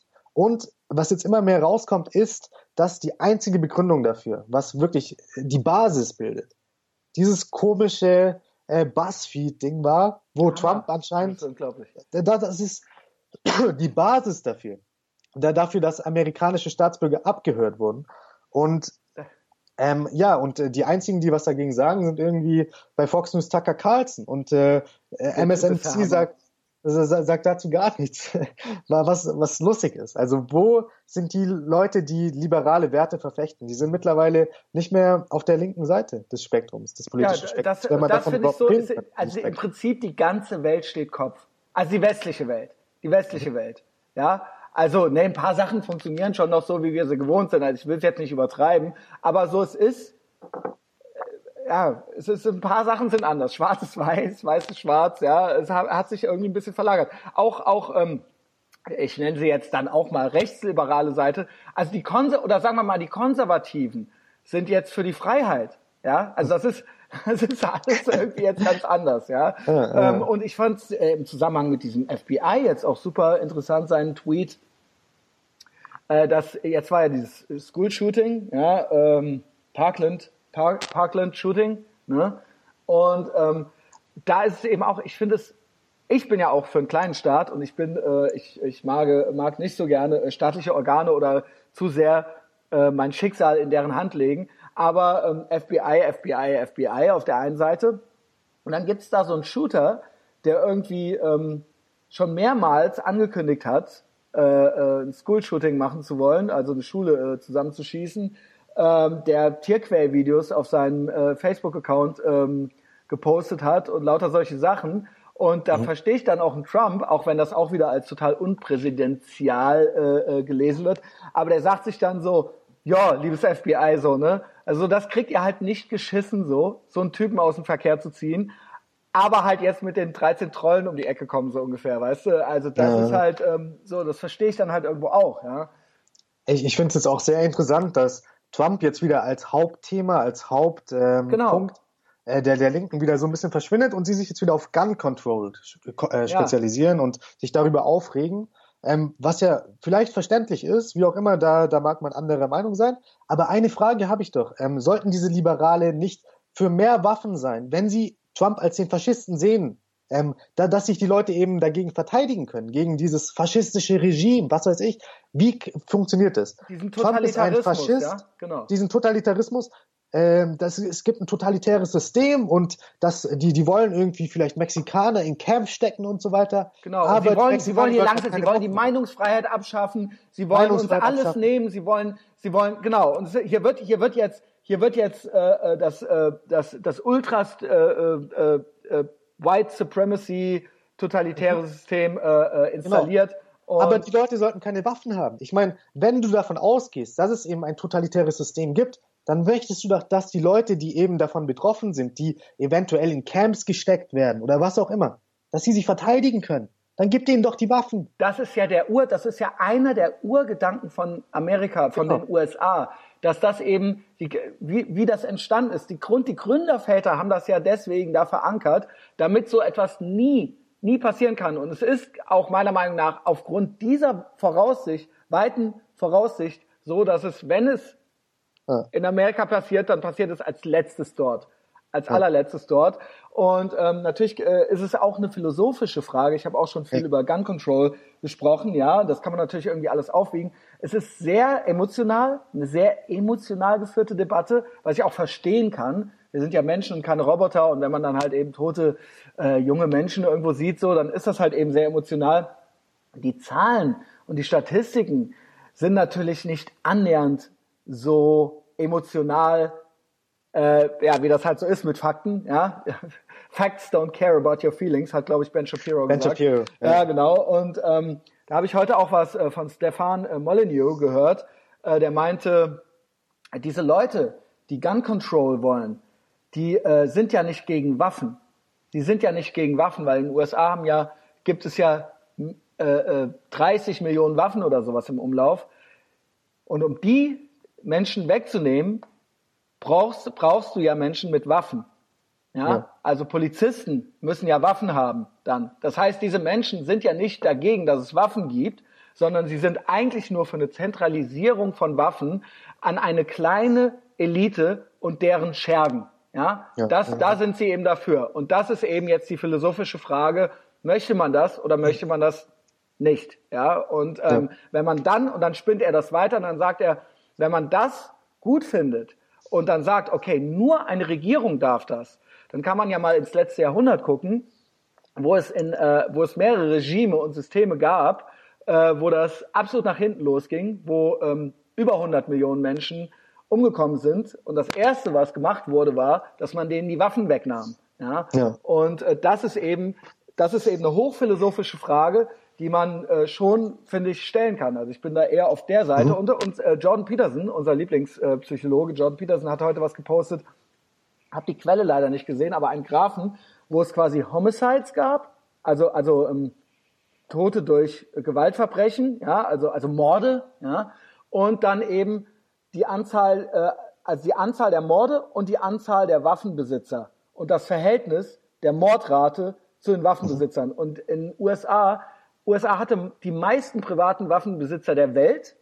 Natürlich. Und ja. im Verhältnis dazu ist die Mordrate, also hat, die, hat das krasseste Verhältnis, das krasseste Missverhältnis von Mordrate zu Waffenbesitzern. Also es gibt dann Länder wie Honduras oder so, wo halt die Mordrate höher ist als die Waffenbesitzer. Mhm. Weißt du, wie ich meine? Das klingt jetzt ein bisschen kompliziert. Mhm. Also ich glaube, ich habe den Graphen auch gesehen. Mhm. Und, und was ich auch äh, so lustig fand, da war ein CNN-Reporter, der, glaube ich, in äh, China sich aufhält. Äh, der, der hat eben gesagt, er hat mit seinen chinesischen Freunden darüber gesprochen und die können einfach nicht nachvollziehen. die können einfach nicht nachvollziehen, warum die Amerikaner da nichts machen, wenn doch immer wieder diese School-Shootings passieren und so weiter. Und da hat Tucker Carlson, ja, erst fassungslos und hat Tucker Carlson gesagt, ja, viele Amerikaner sind auch fassungslos, dass die Chinesen es zulassen, dass die eigene Regierung sie alle Jahrzehnte mal abschlachtet. Alle paar, und, äh, alle paar Jahrzehnte halt, ja genau. Das hat er halt, hat er glaube ich gesagt. Das war ja. ultra geil. Das und, war ultra geil. Und da war auch, sind halt auch, äh, weiß ich, 50 Millionen Menschen gestorben oder ja. so. Und äh, das könnte in Amerika eben nicht passieren, so weil nicht passieren, die Bevölkerung ja. bis an die Zähne bewaffnet ist. Wie man es auch immer sehen möchte, das würde in Amerika so nicht passieren. Genau. Ja. Genau, und man kann auch dieses Land, ähm, man könnte dieses Land auch nicht mit Bodentruppen einnehmen. Aufgrund der Milizen und so weiter. Das hat, das hat auch, das hat auch, das haben auch England und Frankreich schon mal versucht vor ein paar hundert Jahren. Das äh, funktioniert einfach nicht. Ja, also ähm, es hat nur nicht nur in Vietnam nicht funktioniert, das wird auch dort nicht funktionieren. Und das ist ja schon was. Ja, es ist äh, es ist wichtig, dass es die USA gibt, finde ich. Und ähm, das gehört eben zu denen dazu. Ja, das ist ein Grundprinzip. Und in der Schweiz haben wir sowas ähnliches. In der Schweiz haben wir auch wesentlich ja. mehr Waffen als in anderen europäischen Ländern. Und in der Schweiz haben wir, glaube ich, ich, ich kenne jetzt die Statistiken nicht, aber nicht wesentlich mehr School-Shootings etc. Also es hängt auch mit der Kultur zusammen ähm, und es hängt nicht nur an den Waffen, sondern äh, die Waffen schießen sich nicht von alleine, sondern es hängt mit der Kultur zusammen. Es ist natürlich, auch, auch hier hat Jordan Peterson so ein paar Gedanken geäußert. Es ist natürlich immer ich finde es natürlich immer äh, sinnlos, eine Prohibition zu machen. Ja, es gab ja andere Fälle in der Geschichte oder andere andere Beispiele in der Geschichte, wo Prohibitionen versucht wurden mit anderen Sachen. Sowohl mit Sexarbeit gibt's das immer wieder und sie wird nicht verschwinden. Und das gab es auch schon mit Alkohol. Ähm, äh, hat auch nicht gut funktioniert, äh, im Gegenteil. Ähm, und äh, ich finde es immer, ne, es gibt auch immer wieder wenn hier mal so ein Shooting äh, ist in Deutschland, ja, äh, gab es ja auch schon solche Sachen, da wird dann geguckt, ja, können wir jetzt die Killerspiele verbieten, so, ne? Also es muss immer irgendein Instrument, es, es wird nie geguckt nach der menschlichen Komponente, nach der Ursache, warum hat diese Person das gemacht? Wie können wir es verhindern, dass jemand durchknallt? Es ist ja nicht so, dass jemand völlig normal ist im Kopf und auf einmal spielt er einmal GTA und dann fängt er an, Leute abzuknallen. So ist es ja nicht. Und es ist auch nicht so, dass jemand völlig normal ist im Kopf und dann hat er auf einmal eine Waffe und dann fängt er an, Leute abzuknallen. Die Frage ist, warum hat dieser Mensch das gemacht? Wie kann man das verhindern, dass Menschen äh, das machen möchten? Also wie, es ist eigentlich fast so eben dieser blöde Spruch, ganz don't kill people, people kill people. Und dann gibt es natürlich auch andere Maßnahmen, die man ergreifen kann. Nämlich statt, es sind ja nur Möglichkeiten, ja. Ich weiß auch, dass da immer Leute lachen, wenn ich das sage, aber diese ähm, äh, Massenmorde geschehen ja in diesen, in den Gun-Free Zones, ja. Und ähm, es ist ja im Prinzip das auf einer Mikroebene das ähm, PAD-Prinzip. Ja, also äh, Russland hat viele Atomwaffen, USA hat viele Atomwaffen und deswegen greifen die sich gegenseitig nicht an. Deswegen, ne, wenn ich dann sage, äh, pass auf, wenn im Bataclan jeder eine Waffe gehabt hätte, dann sagen immer die Leute, nein, dann sagen die Leute immer zu mir, ja, Christian, die Leute, ne, ich rede wie Till Schweiger, äh, ja, äh, Christian, diese Leute, äh, ja, Christian, dann hätte es da noch mehr Tote gegeben. Dann sage ich, nein, wenn da alle rumgeballert hätten, dann sage ich, ja, aber das ist es doch. Wenn die da Waffen gehabt hätten, dann wäre es gar nicht zu einer Schießerei gekommen. Weil jemand, der möglichst viele Leute abknallen will, geht nicht irgendwo hin, wo jeder eine Waffe hat. Ja, das ist ja total kontraproduktiv. Und das mhm. ist eben das Prinzip. Es sollte jeder eine Waffe haben, ist ein Gedankenexperiment. Damit nicht geschossen werden muss. Nicht damit noch mehr geschossen wird, sondern damit eben umso weniger geschossen wird. Und ähm, deswegen glaube ich, ist es auch in, teilweise in Südstaaten so oder in Texas so, dass es da sowas wesentlich weniger gibt. Die Leute sind freundlicher. Man weiß nicht, wer Open Carry, äh, ne, wer, wer, wer Concealed Carry, wer eine Waffe dabei hat und wer nicht. Du, ja, du verhältst dich in Texas. Ich war zweimal in Texas jetzt und die Leute sind einfach, das nennt man Southern Hospitality, ja, du lachst, ja, aber das ist halt eben so. Ich, ich hab, äh, äh ja, du, das ist einfach, man ist da einfach nicht unhöflich, ja, und man knallt da einfach nicht einer Frau die Tür vor der Nase zu, weil, weil sie eine Waffe hat vielleicht. Ja, und nicht nur sie, sondern weil ihr Freund vielleicht eine Waffe dabei hat. Und ja, ähm, ja es ist halt einfach so und es funktioniert. Also, ähm, ich, ich finde, man kann diese Debatte durchaus führen und man kann auch gewisse Waffen vielleicht verbieten, aber man, man darf es nicht, weiß ich, AR-15 eventuell. Warum? Ich, ich bin kein Experte. Ja, Man aber kann da bin ich so ein bisschen drin. Ich frage dich, warum. Ja, okay. was, was, was, was gefällt dir daran nicht? Nee, nee, ich, nein, nein, ich wollte eigentlich einen anderen Punkt machen. Okay. Äh, also mir gefällt nicht, dass so viele School-Shootings mit der AR-15 zum Beispiel Ja, das stimmt, aber es ist im Prinzip, es ist eine halbautomatische Waffe. Das heißt, jedes fucking, äh, ne, das, das, das dasselbe, die sehen halt einfach krass aus, aber es ist vom Prinzip her einfach nur eine Waffe, wo du auch jeden Schuss auslösen musst. Das ist halt jede fucking Flinte, ist halt genauso. Ja, das heißt, wo willst du dann da äh, äh den Unterschied machen? Ja, äh, keine Ahnung. Ja, die ja. Leute stellen sich unter einem AR-15 halt meistens irgendein Maschinengewehr vor. Das ist es aber nicht. Ja, ich habe es mehrmals schon geschossen. Du musst jeden Schuss einzeln auslösen. Ne? Ja. So. Und, und da, ich, da ich eben kein Experte bin, wenn es um Waffen geht, ich habe einmal in Atlanta irgendwie so ein bisschen rumgefeuert, aber war nicht so mein Ding. Deswegen Was? halte ich mich aus dieser Diskussion raus, aber es geht mir einfach ziemlich auf den Keks, wenn Leute zum Beispiel diese Argumente der, die philosophischen Argumente derjenigen, die Waffen befürworten, einfach so vereinfachen und diese Debatte einfach dazu machen, das sind einfach Idioten von der NRA, die ähm, Kinder töten wollen und mhm. die anderen sind einfach diejenigen, die uns beschützen wollen. Nein, es gibt philosophische Argumente und diese philosophischen Argumente sollte man eben austauschen, um das, nicht so sehr ja. Genau. Und ähm, wenn man jetzt sich Deutschland anguckt, viele im linken Spektrum gehen ja davon aus, die AfD sehen, die AfD wird immer stärker und so weiter, die gehen davon aus, der Faschismus steht wieder vor der Tür.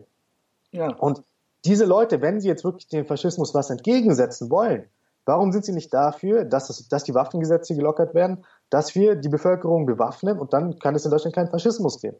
Also das ist jetzt so ein Gedankenexperiment, das habe ich nicht komplett durchgedacht. Aber diese Leute, die denken, der Faschismus steht vor der Tür und ähm, bei der AfD, da müssen wir ja sagen, äh, wenn man sich jetzt den Aschermittwoch angeguckt hat, da sind ja Leute dabei, äh, wo wirklich an der Grenze zu, zum Narzissmus stehen, die eindeutige Referenzen machen etc., wie Poggenburg, wie Höcke, die dann auf der Bühne mit Jürgen Elsässer stehen und so weiter, die Amerika hassen. Das Ding ist, ich bin, ne, ich, ich bin da so ein bisschen ambivalent. Du hast recht, die hassen Amerika, das geht fast schon in so eine Reich, Reichsbürgerrichtung und das sind natürlich ganz widerliche Personen.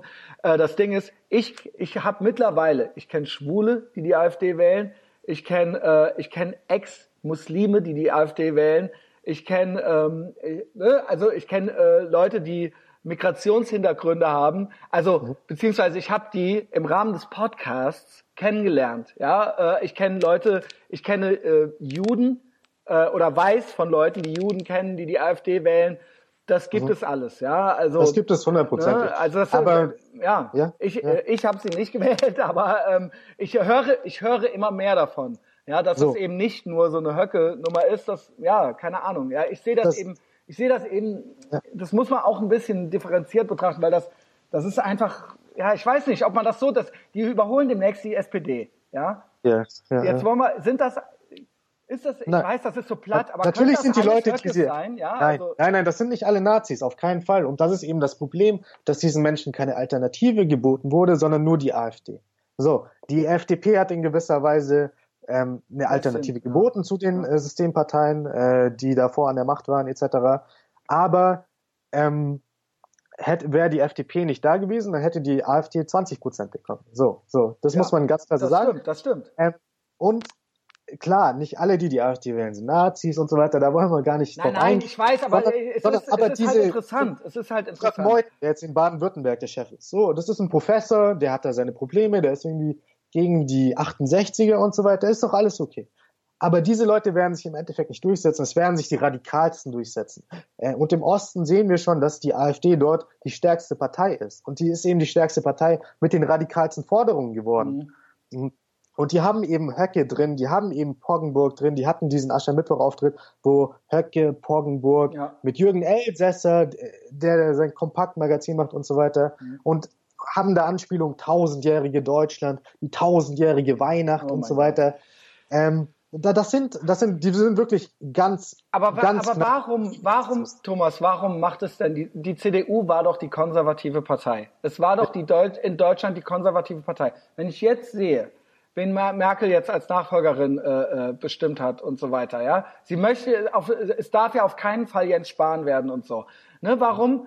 Äh, ja, wo, wie soll das denn dann noch mal was werden? Ja, also wie, wie das soll das? Ja. ja. Also mit, mit die SPD ist komplett kaputt. Äh, über dieses Video hast du mich ja damals auch kennengelernt, äh, dieses äh, Martin Schulz Video, als sie diese ganzen Memes geklaut haben und plötzlich Martin Schulz als Gottkanzler vorgestellt. Also ich meine, God Emperor Trump und auf einmal war der, und, und der Trump-Train, auf einmal kam, kam der Gottkanzler Schulz. Schulz um die Ecke und das war halt ultra der Rohrkrepierer, Junge. War das traurig. Ich müsste einmal kurz auf die Toilette, ist es möglich? Ja, klar. Alles, alles klar, cool. So, da sind wir wieder. Wieder, wieder äh, weg, ja. Ich habe dann auch, du bist auch die ganze Zeit schon so unruhig hin und her gerutscht. Ne? Genau, ich, ich habe mir einfach hier viel zu viel Wasser reingezogen. Ultra die Sextanerblase, ey. Ähm, ja, aber dann war ich auch froh. Ich hätte es nicht gemacht. Ich hätte es nicht gemacht, jetzt geht er nochmal weg. Ähm, aber ich war dann auch froh, dass so. du rumgerutscht bist, dann konnte ich auch mal auf Klo gehen, ja. Dann musste ich aber, war ich nicht, du warst halt der Schwächere, ja, du hast äh, verloren. Ja, das wie so Hände durch halt Spiel. Wer hat den härteren? Genau, oder? die krassen ja. ja, wo waren wir? Bei der CDU. Warum? Was geht? Was, also ich meine, ne? Genau, also die SPD damals, es war ja, es war ja klar, dass es nicht funktionieren kann. Und ähm, das Problem ist, die Leute, ähm, die das damals auch vorhergesehen haben, die hatten recht und auf diese Leute wurde nicht gehört und es wird auch jetzt nicht auf diese Leute gehört. So diese Probleme der SPD, der CDU, die sind ja so offensichtlich, da muss man ja kein Experte sein. Aber die, die, die Parteioberen oder, oder wer auch immer, die sind da so in ihrer Blase drin, die das machen einfach weiter. Das sind eigentlich schon Wahnvorstellungen, ne? Machen einfach weiter. Und äh, ja, also die SPD, ich, ich weiß nicht, jetzt sind sie bei 15,5 Prozent. Ja, so. es war heute, heute war die Meldung, ja, es ist, äh, äh ich lade es zwar erst übermorgen hoch, aber heute war die Meldung, ne, oder war es gestern, dass die AfD äh, die eigentlich in den Umfragen, in den Umfragen, was auch immer diese Umfragen bedeuten, ja, wer weiß, äh, was dann äh, wäre, wenn Wahl wäre, aber es ist trotzdem, ja, symbolisch ist es, sieht es irgendwie krass aus, ja. Ja, und ja. das wird auch so weitergehen. Dieser Trend wird sich nur verstärken. Ähm, ja, aber, aber es hieß doch die ganze Zeit, ja, die demontieren sich jetzt und äh, in ein paar Wochen ist das vorbei mit denen. Ähm, hm. Ja, aber das Problem ist immer, das haben eben Experten gesagt oder prognostiziert, die immer falsch lagen. Die haben Trump nicht vorhergesehen. Die haben gesagt, die AfD, die kommt vielleicht bei sechs, sieben Prozent dann irgendwie ins Ziel bei der Bundestagswahl. Und die, die hatten immer, diese, die hatten immer Unrecht. Und wieso hören nicht mal andere Leute? Also habe ich ja noch eine Kiste Bier gewonnen, fällt mir gerade ein. Sebastian Merkel, hörst du das von der Berliner Bierfabrik? Ich habe gewettet, die AfD wird zweistellig. Und du hast dagegen gewettet. Ja. Und, ich ähm, die Kiste Bier noch, ja? Fuck, ey, danke fürs Erinnern, Thomas. Und ja, die, dieser Trend wird sich vorsetzen, fortsetzen und die, die Leute wollen eben nicht mehr äh, diese Politikexperten, die sie da im Fernsehen sehen, die immer Unrecht hatten. Nein, ich, ich meine, glaube, das muss man sich ja, mal vorstellen. Ich glaube, bei Trump und AfD gibt es schon noch einen Unterschied. Weil ähm, bei Trump war es tatsächlich auch, viele Leute hatten auch Bock auf Action, weil er war von Anfang an auch unterhaltsam. Und zwar auch äh, von Anfang an irgendwo witzig. Und die AfD ist halt eben nicht witzig. Das ist keine Unterhaltung. Das ist tatsächlich eine Partei, die natürlich mit den Ängsten der Bevölkerung arbeitet. Das kann man einerseits so sagen, aber andererseits keine andere Partei spricht über diese Ängste.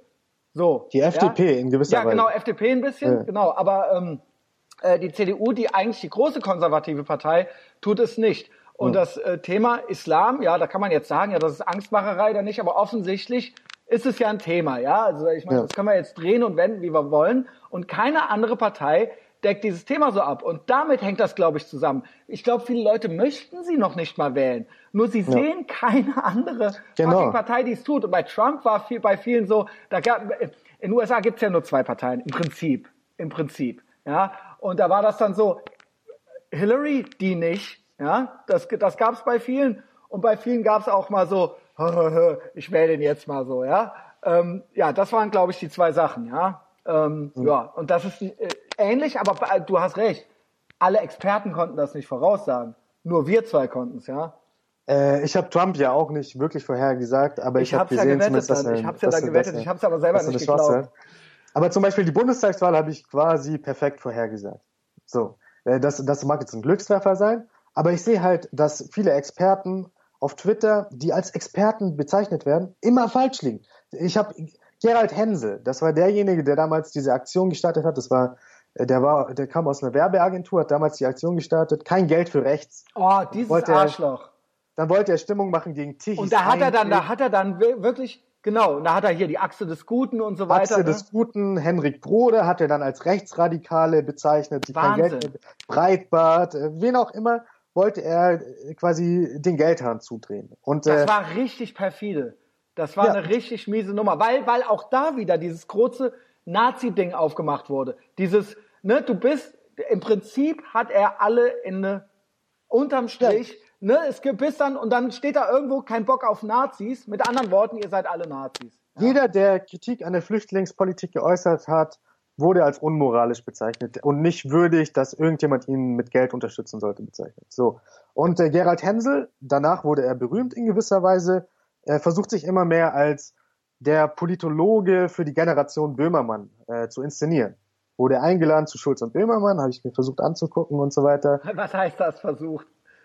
Ich, ich habe es nicht so lange ausgehalten. Das, ich äh, ich meine, du bist, Thomas, du bist ja wirklich, du bist ja viel zurückgelehnter als ich, ja. Ich bin ja immer so impulsiv und leidenschaftlich und ich kann sowas auch nicht. Ne? Ich muss sowas auch immer schon nach, ne? ich kriege immer YouTube-Videos geschickt, dann muss ich das eben, habe ich, hat mir irgendwas mit Hengame jemand geschickt, ne? Da kann ich nach 20 Sekunden, kennst du die? Nee, Hengame. Du kennst die Hengame noch nicht?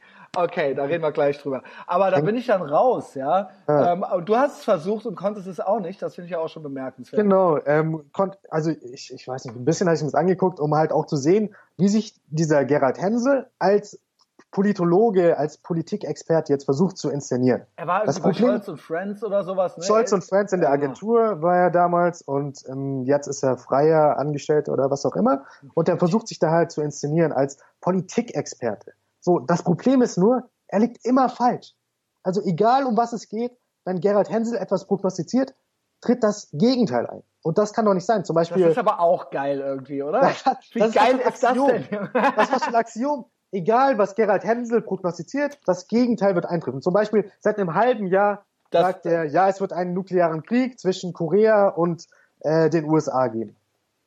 Dann, dann mit, mit Bitcoin. Bitcoin ist ein bisschen runtergegangen. Gerald Hensel, ja, Bitcoin ist fertig.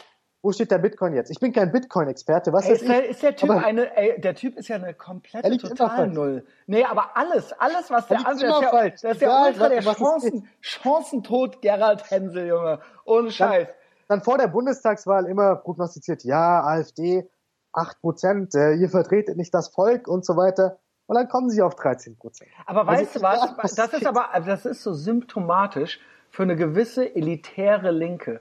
Weißt du, was genau. ich meine? Das ist Fall. so, ja, das ist so ähm, typisch so. Die haben, die haben keine Ahnung von der echten Welt. Und damit sage ich nicht, die und, und die, die äh, verwechseln auch immer das, was sie gerne möchten, mit einer realistischen Einschätzung. Wir zwei können das ja auch machen.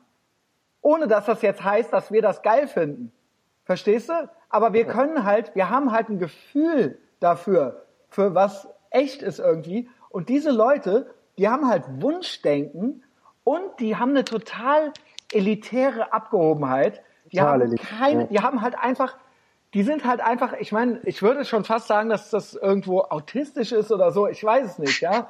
Ne? Und er Also- liegt halt immer falsch. Egal um was es dann, dann als, als Politikexperte. 20 hat Mal er jetzt, gesagt. Ja, ja, als Politikexperte hat er jetzt sich das Buch genommen von diesem, also dieses Fire and Fury Buch, Ja, äh, wo dieser Gossip-Autor da mit, mit Steve Bannon Ja. Interviews geführt hat. Steve Bannon, der Obernazi davor, weil Ich noch der hoffe, Obernazi ey, ist eine Scheiß. valide Quelle. mir haben halt Leute gesagt, so, Herr Christian, ich hoffe, ich hoffe, davon gibt's einen Film. Und das müssen auch mal die Progressiven verstehen. Ich hoffe auch, dass es davon einen Film gibt. Ich guck mir den an. Die raffen auch nicht, the left can't meme. Ja, die raffen auch nicht, dass jedes Meme, was die machen, für uns null eine Beleidigung gegen Trump ist. Also das sind halt alles nur so, das sind halt genau die Sachen, die die Leute halt geil finden. Ja, das verstehen sie nicht. Aber, aber das Lustige ist eben auch, er, er tut das Fire and Fury Buch jetzt als Experte lesen und sagt, ja, da steht schon einiges Interessantes drinne und so weiter. Vieles wusste ich natürlich schon davor, dass es, dass Trump ein kompletter Idiot ist, der nur äh, vor dem TV sitzt und Cheeseburger sich reinzieht die ganze Zeit. Und äh, ähm, dann kommt halt raus jetzt, dass dieser Fire and Fury Autor, äh, da war er bei Bill Maher in der Show und dann macht er die Anspielung, ja, Trump hat eine Affäre mit, wie heißt sie, jetzt weiß ich den Namen nicht, die Diese Pornodarstellerin? Nein, nein, UN Ambassador, Nikki Haley. Nikki Ja, Haley. Trump hat eine Affäre mit Nikki Haley. Ach, wie geil Nikki wär's. Haley, Nikki Haley hat den Job bekommen, weil sie eine Affäre mit Trump hatte. So, und das ist ja Slut-Shaming der feinsten Art. Slutshaming, stimmt. eine, eine Frau, die eine wichtige politische Position hat, Diese Hure. Hier, ja, ja, wird hier ähm, dargestellt, sie hat den Job nur bekommen, weil sie eine Affäre mit Trump hat. Genau, weil und, Und aus, eigener, Fra- aus eigener Kraft könnte eine Frau sowas ja offensichtlich gar nicht, ja? Genau, und wer propagiert dieses Buch? Gerald Hensel und seine linksliberalen Freunde, die so Ey, progressiv da, ey, lass das, ich So lustig, dieses das Wort so so krass, ne? Ja, es ist wirklich lustig, äh, es ist wirklich lustig. Wenn's, also finde, ja, ich finde es lustig und ich habe auch meinen Spaß mit Trump und ich äh, lache mich auch mit dir äh, gerne über diesen Hänsel kaputt. Was ich aber krass finde ist, ähm, und das wird mir oft gesagt, Christian, du regst dich so oft auf. Du regst dich so oft auf über, ähm, ja, über äh, das Missy Mac oder über dann so ein Hänsel oder du regst dich äh, so oft auf über irgendwelche, irgendwelche Sprachregelungen an der Uni oder so. Aber Christian, das sind doch nur kleine Minderheiten. Das sind kleine, schrille Minderheiten, die machen halt eben so das Maul auf und ähm, eigentlich mit der echten Welt hat das nichts zu tun. Die, die echten Leute sind nicht so und ähm, du kriegst das nur so durch deine Blase so mit, weil du dich da auch gerne mit beschäftigst und dann guckst du halt da deinen Tucker Carlson oder was weiß ich, ne? Und dann, dann kriegst du halt nur immer diese Spinner mit. Ja. Ich glaube das nicht. Ich glaube zwar, dass das stimmt, dass das eine kleine, äh, äh, schrille Gruppe ist von Medien, äh, äh, äh, von ähm, äh, Leuten, die im universitären Betrieb, in Lehre und Forschung arbeiten, von Leuten, die in der Politik arbeiten. Das sind natürlich nicht, das ist, sind natürlich nicht 80 Millionen Leute oder halt wie in den USA 350 Millionen Leute. Aber es sind ja die, die an den Schalthebeln sitzen. Ja, es sind die, die eben Stimmungen und Meinungen eben machen können, ja, und die eben auch, die eben auch Gesetze machen und so weiter. Ein Heiko Maas oder sowas. Das mag der Großteil der Bevölkerung anders sehen. Trotzdem nützt es ja am Ende nichts. Ich sage mal, ich wage mal zu sagen, dass jedes totalitäre Regime der Welt im Moment, könnte man sagen, ja, das ist nur eine kleine Elite, die das so sieht und die das so propagiert. Die meisten Menschen möchten das eben alles gar nicht. Ja, das stimmt. Da könnte ich mir vorstellen, dass das in äh, äh, Nordkorea, äh, wenn man jetzt die fragen würde und die hätten die Chance, nicht umgebracht zu werden, wenn sie sich ehrlich äh, äh, dazu äußern, dass die meisten Menschen sagen, ja, hier würden wir eigentlich gerne nicht mitmachen. Aber was nützt es am Ende, wenn es nur so eine kleine, äh, wenn es nur so eine kleine Gruppe ist, wenn die aber alles irgendwo in der Hand haben und alles irgendwo ähm, äh, ja mehr oder weniger mit Gewalt, Gesetz ist ja Gewalt, ähm, ähm, irgendwie so zu ihren Gunsten ständig total eben meinetwegen schrill und hysterisch, aber drehen wollen, ja, dann nützt mir das nichts, dass das nur ein paar Spinner sind, wenn Ja. die die Macht haben, ja. Du brauchst quasi nur eine kleine Gruppe, um politisch was durchzusetzen. Natürlich. Ähm, das hat man auch zum Beispiel in Rumänien gesehen. Es gab eine kleine Gruppe der Kommunisten, die sich das Ganze aufgeteilt haben. Und nachdem dann das kommunistische System in Rumänien zusammengefallen ist, dann ist diese kleine Gruppe immer noch an der Macht geblieben und einfach hat, hat ihre Power quasi trotzdem bewahrt, ja, obwohl das System zusammengefallen ist und sie sind, haben zusammengearbeitet und sind als kleine Gruppe immer noch an der Macht bis heute. Ja, und so, ich will jetzt nicht Gerhard, äh, äh, Gerald Hensel mit dieser kleinen Gruppe vergleichen, aber es ist, diese, das, diese Leute gehören dazu, ja. Und wenn der beim Böhmermann sitzt als Experte und der Böhmermann wird quasi von den öffentlich-rechtlichen finanziert und da sitzen halt auch Parteien im äh, äh Rundfunkbeirat äh, und so weiter, dann ist das, dann gehören die zu dieser Gruppe. Das ist eben ja. einfach so, ja. ja. Das ist lustig, dass, dass du jetzt gerade alles vorweggenommen hast, was ich dich fragen wollte, weil ich wollte dir, dir auch oh, die Frage stellen, sollten wir da Thomas, wir selbst, zwei ja, also zwar so anders, aber doch so gleich. Schön. Sollten wir nicht selbstreflexiv sein und uns fragen, ob wir in einer Bubble leben, weil die AfD hat eben im Osten äh, mehr Prozente als jetzt die SPD und ähm, die, die AfD ist die stärkste Kraft im Osten in vielen Bundesländern. Und die identitäre Bewegung hat immer mehr Zulauf, die dominieren in gewisser Weise. Ja, aber auch da. Ich, ich äh, sag, ja, Entschuldigung in einem gewissen Bereich. Und ob wir uns nicht im Endeffekt darauf konzentrieren sollen, weil der Hänsel, der ist keine Gefahr. Der Hänsel, der, Nein, aber der wird jetzt nicht das System ah. komplett ändern oder irgendwas. Ich glaube, ich glaube, dass diese Menschen der Grund sind für die anderen Menschen. Auf jeden Fall. Da gibt's ne, da gibt's einen kausalen Zusammenhang. Ja, und das Total sehe ich eindeutig so. Ja, und das ja. ist eben so, weil, weil nicht alle, wenn alle so reden würden wie wir zwei, und wenn alle einfach mal weniger emotional wären und weniger Stammesdenken hätten, also auch gerade Stammesdenken gibt's nicht nur bei den Identitären, das gibt's auch ganz viel bei den Linken, ja, ähm, sondern einfach äh, auch mal eine normale sachliche äh, äh, Debatte irgendwie führen würden, dann müsste es viele Sachen gar nicht geben. Ja? Mhm. Also. Aber das, ich bin da vollkommen bei dir, dass diese Leute wie ja, ich möchte jetzt auch nicht Namen nennen die ganze Zeit, aber dass diese Leute eben dafür verantwortlich sind, dass die Pandora-Box geöffnet wurde. Aber jetzt ist es eben raus aus der Pandora-Box. Wir haben jetzt wieder extrem nationalistisches Denken, rechtsradikales Denken, äh, Vernichtungsdenken gegen gewisse Bevölkerungsgruppen und so weiter. Und im Endeffekt, wir haben Spaß mit diesen SJWs und äh, mit Leuten, die immer falsch fliegen und so weiter. Aber im Endeffekt sind die harmlos. Da möchte ich ganz klar betonen. Und im Endeffekt sind diese Leute, Martin Sellner und so weiter, das sehe ich anders da, das sind diejenigen, die in den nächsten Jahren eher die Gefahr sind als Aber ich sehe das, ja, aber das, es gibt da einen. Unterschied, einen fundamentalen Unterschied. Ähm, ich, ich, keine Ahnung, hast du dieses 120 dB äh, Dezibel Debatte mitgekriegt? Am Rande mitbekommen. Ja, ja. Und dann sehe ich zum Beispiel, kennst du eine Suki? Äh, die Rapperin, oder? Genau, Rapperin, Waldorfschule, Gender Studies, ähm, und halt jetzt eben äh, und natürlich auch Marxistin und ähm, ne und alles und äh, äh, all, das ganze das ganze Programm, das ganze Orchester. Und dann auf der anderen Seite meinetwegen Martin Sellner, ja. Für mich sind das Kehrseiten einer Medaille. Ne?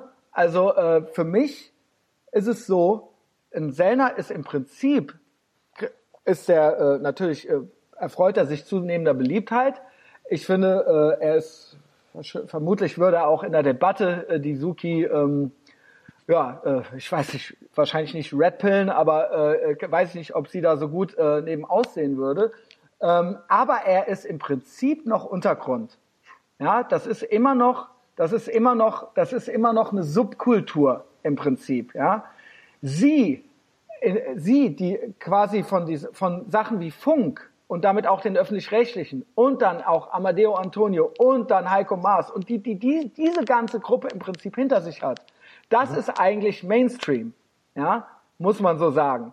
Und auch wenn das, und das ist meiner Meinung nach, dass das, in, in das, was ich eben gesagt habe, dass ähm, äh, auch wenn das nicht die Mehrheitsmeinung ist von ihr und auch wenn er immer mehr Leute kriegt, ja, sie ist eigentlich an der Macht. Er ist im Prinzip, das habe ich ja gehört in irgendeinem Interview, er macht ja eben das, was Greenpeace vor 30 Jahren gemacht hat.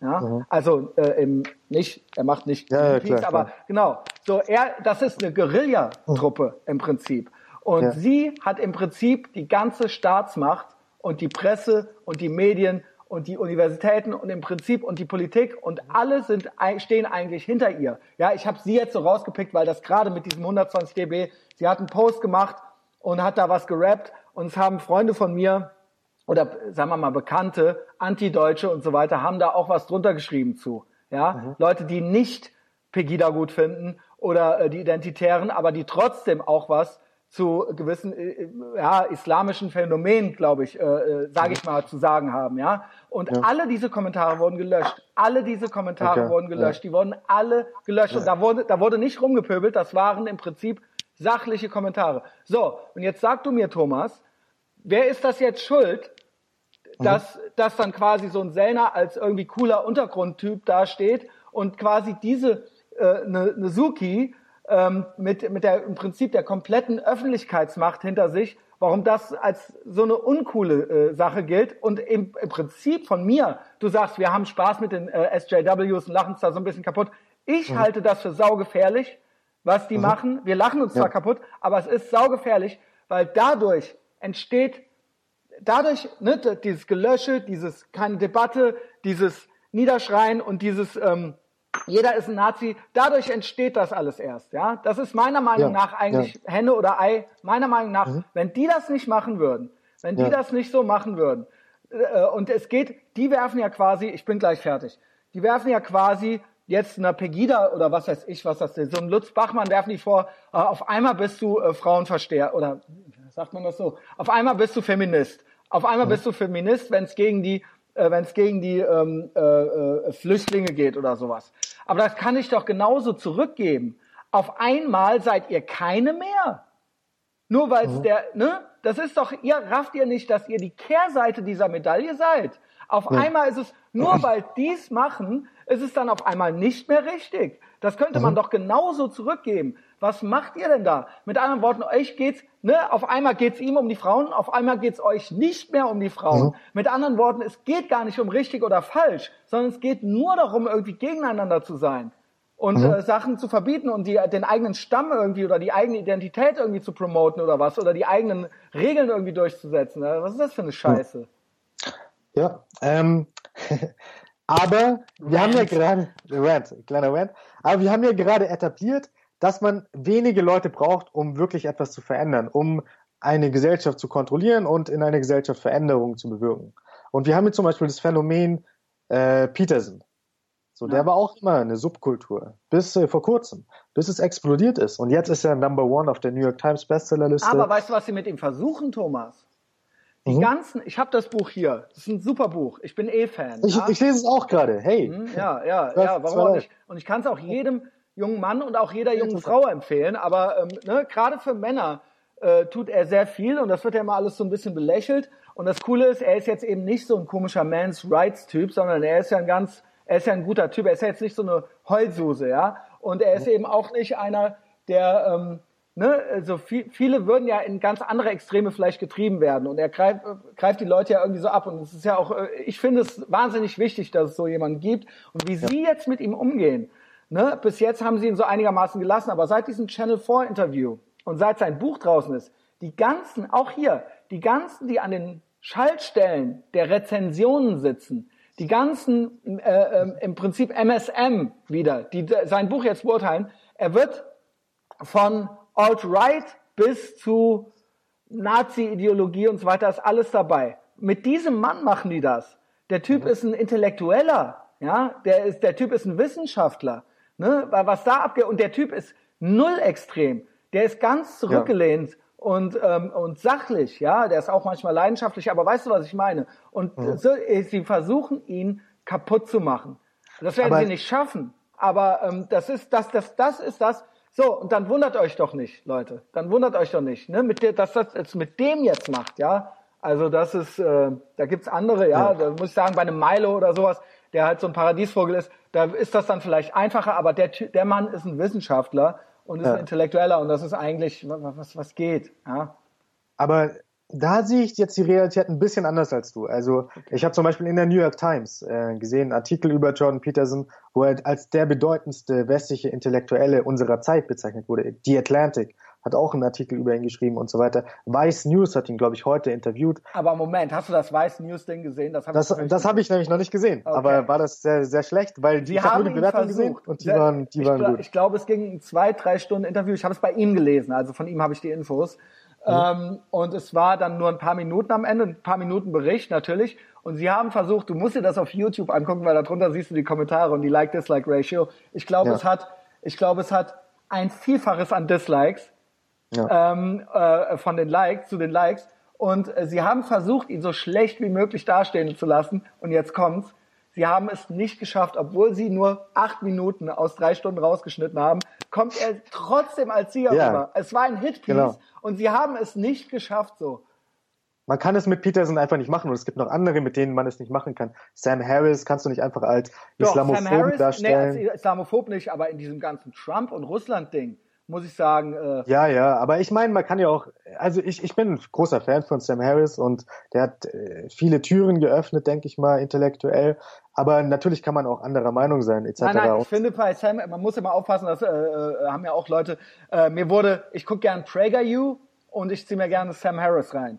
Und dann Ja. haben neulich bei PragerU war irgendwas über Glaube und bei Sam Harris kommt dann immer mal wieder was mit Trump. Und dann habe ich, äh, dann wurde ich da so drunter verlinkt, also hier Christian, im Ernst, PragerU hier, äh, ähm, bla bla bla, äh, äh, du bist doch gar nicht so drauf, ja, mit Glaube und so weiter. Und da habe ich gesagt, so Leute, ihr dürft nur einen Fehler nie machen. Sam Harris, wenn es um Glauben geht, das müsst ihr machen. Und PragerU, wenn es um Economics geht und um Politik. Nie umgekehrt, ja. Das sage ich jetzt ein für alle Mal. Sam Harris nur, wenn es um Glauben oder Religionskritik geht und ähm, PragerU nur, wenn es um Politik geht. So, das ist der Und- Fehler, den man nicht verwechseln darf. Und es gibt noch andere, Ben Shapiro. Mit Ben Shapiro in der Debatte gibt es wahrscheinlich auch im linken Spektrum auch wenige, die wirklich in der ehrlichen Debatte äh, ihn als Idioten äh, darstellen lassen könnten. Aber er wird Es aber auch als Nazi bezeichnet. Ja, Ja, ja, als, als Jude, klar. äh, ja mit klar. der Kippe er, ja, aber es jedes ist doch Mal. passiert. Es ist doch Ja, tatsächlich ja, schon ja, passiert. ja, ich weiß, aber es ist ja so absurd. Und mh, ich glaube, der Mainstream oder Teile des Mainstreams zum Beispiel kriegen das mit, dass dieses Katie Newman-Interview bei Channel 4 so durch die Decke gegangen ist für Peterson. Und das ist ja das Schöne am Kapitalismus in gewisser Weise. Der reguliert sich selbst, ja. Also wir sehen, ähm, also meiner Meinung nach, wird der Mainstream eben in eine gewisse Richtung gedrängt und die Atlantic äh, schreibt da Pieces gegen Identitätspolitik quasi wöchentlich mittlerweile und wir haben mit Ruben Report jemanden, der die Mitte bedient, Eric Weinstein, auf den ich nachher noch zu sprechen kommen werde. Ach, gerne, und, gerne, gerne. Genau, und mh, diese Leute kannst du eben nicht mehr einfach als Rassisten, Xenophob und so weiter abtun. Und da, das ist das Gute, dass diese Leute eben hochgekommen sind und die jetzt den Mainstream verändern. Einfach Aber- durch ihre Ideen. Aber das Und, dachte ähm, ich. Ich dachte, man könnte das nicht. Sie versuchen es bei Peterson. Sie versuchen es trotzdem. Sie lernen Manche, haben, manche. Aber die, Ja. die fallen ja immer auf die Nase. Ich habe da dieses eine Video gesehen von, äh, wie heißt es, äh, Mick, Mike oder Mick, äh. M-I-C, IC. Das war ein krasses Hitpiece, wo sie einfach Peterson als rechtsradikal bezeichnet haben, der ja ein kompletter Idiot ist. Und da hatten die einfach nur negative Resonanz darauf. Und äh, dann lassen die es auch sein. Wenn sie nur negative Resonanz bekommen, dann Mhm. irgendwie lassen sie es sein. Und im Kapitalismus reguliert sich das halt irgendwie dann selbst. Und im angelsächsischen Raum sehen wir, meiner Meinung nach, dass es, dass es sich reguliert und dass dieses SJW-Ding so ein bisschen ausstirbt. Aber im deutschen Raum fällt mir auf, dass die einzige Opposition dazu, also nicht die einzige, aber der Großteil der Opposition zu diesem Schwachsinn, der uns da gefüttert wird, einfach von Leuten wie den Identitären oder der AfD kommt und es da keine Mitte gibt, die ähm, den rechtsradikalen Strömungen etwas entgegensetzen könnte. ja, genau. Also wer ist das, gefährlich. denn, wer ist das denn dann schuld, Thomas? Sind das die Identitären? Die machen ja nur ihren scheiß identitären Job. Wer, wer, ist das, wer ist das schuld, dass sowas nicht entstehen kann? daran ist in gewisser Weise das deutsche System schuld, dass wir so einen starken Staatsfunk haben und dass es eben nicht mehr mit kapitalistischen, dass sich der Kapitalismus nicht selbst reguliert und der freie Markt selbst reguliert, was Meinungen angeht. Ja, natürlich auch ein äh, Heiko Maas und so weiter und ein äh, äh, öffentlich-rechtliches System, aber auch eine Suki, die jeden fucking Kommentar, der irgendwie eine normale Debatte anstoßen würde, einfach löscht, ja? Aber da müssen eben Leute da sein, äh, die das kritisieren, aber die nicht fucking Nazis sind. So, und ja äh, machen, wir machen es ja jetzt Ja, wir machen das gerade. Aber genau. es gibt nicht viele in Deutschland, die das machen. Und das ist eben das Problem. Sondern du hast halt auf der einen Seite irgendwelche Nazis und auf der anderen Seite irgendwelche äh, Idioten. Aber die Nazis sind im Endeffekt die wahre Gefahr. Das sind nicht die Idioten, meiner Meinung nach. Also ich glaube tatsächlich, was heißt Nazis? Ja, da muss man auch immer aufpassen, dass man den Holocaust nicht verharmlost. Ja, ähm, ähm, ich glaube halt tatsächlich, ich glaube auch, ne, man könnte jetzt sagen, Nazis sind eine Gefahr, Islamismus ist eine Gefahr. Ich glaube tatsächlich, um es mal als Oberbegriff zu sagen, Die Hauptgefahr ist die Political Correctness, weil die im Prinzip verhindert, weil die im Prinzip jede Debatte verhindert. Auch um ein, sie ermöglicht auch erst einen Islamismus, nicht nur einen äh, Rechtsradikalismus, sondern auch erst einen Islamismus, weil da auch da immer relativiert wird und auch da darf man, ne, eigentlich ist, wenn eine, eine Redefreiheit, eine Meinungsvielfalt, eine Debattenkultur, wenn das nicht mehr möglich ist, so, dann passieren halt einfach erst diese anderen Sachen. Deswegen glaube ich, wenn ich mich auf eine Henne oder ein Ei festlegen soll, dann ist es die sogenannte, was wir auch schon mal, oder Dave Rubin, als regressive Linke, äh, die an den Schaltstellen der Macht sitzt. Ja, Das ist mhm. meiner Meinung nach das Hauptproblem für das. Die anderen Sachen sind nur Symptome. Die ja. Ursachen mhm. liegt darin, dass wir, die, dass diese Gespräche nicht geführt werden, aus welchem Grund auch immer. Und es ist natürlich schwer, so ein Gespräch zu führen, wenn du dann so ein NetzDG hast. Nur mal so zum ja. Beispiel. Ja, ja das ist äh, auch unfassbar, dieses Gesetz, äh, ja. wo jetzt Tweets von Heiko Maas gelöscht werden mussten, ja, äh, ist, äh, da sie unter dieses Netz. Das ist auch irgendwie witzig, aber auch irgendwie. Äh, ja, ich kann mich teilweise nicht mehr informieren über amerikanische Quellen. Da, äh, wie ist der dieser Islamkritiker? Da war ich letztens, äh, habe ich eine Debatte gesehen zwischen einem von äh, Quilliam, das ist so ein Think Tank, der gegen ähm, Radikalismus aus dem islamischen Umfeld vorgeht. Das sind auch selbst Muslime.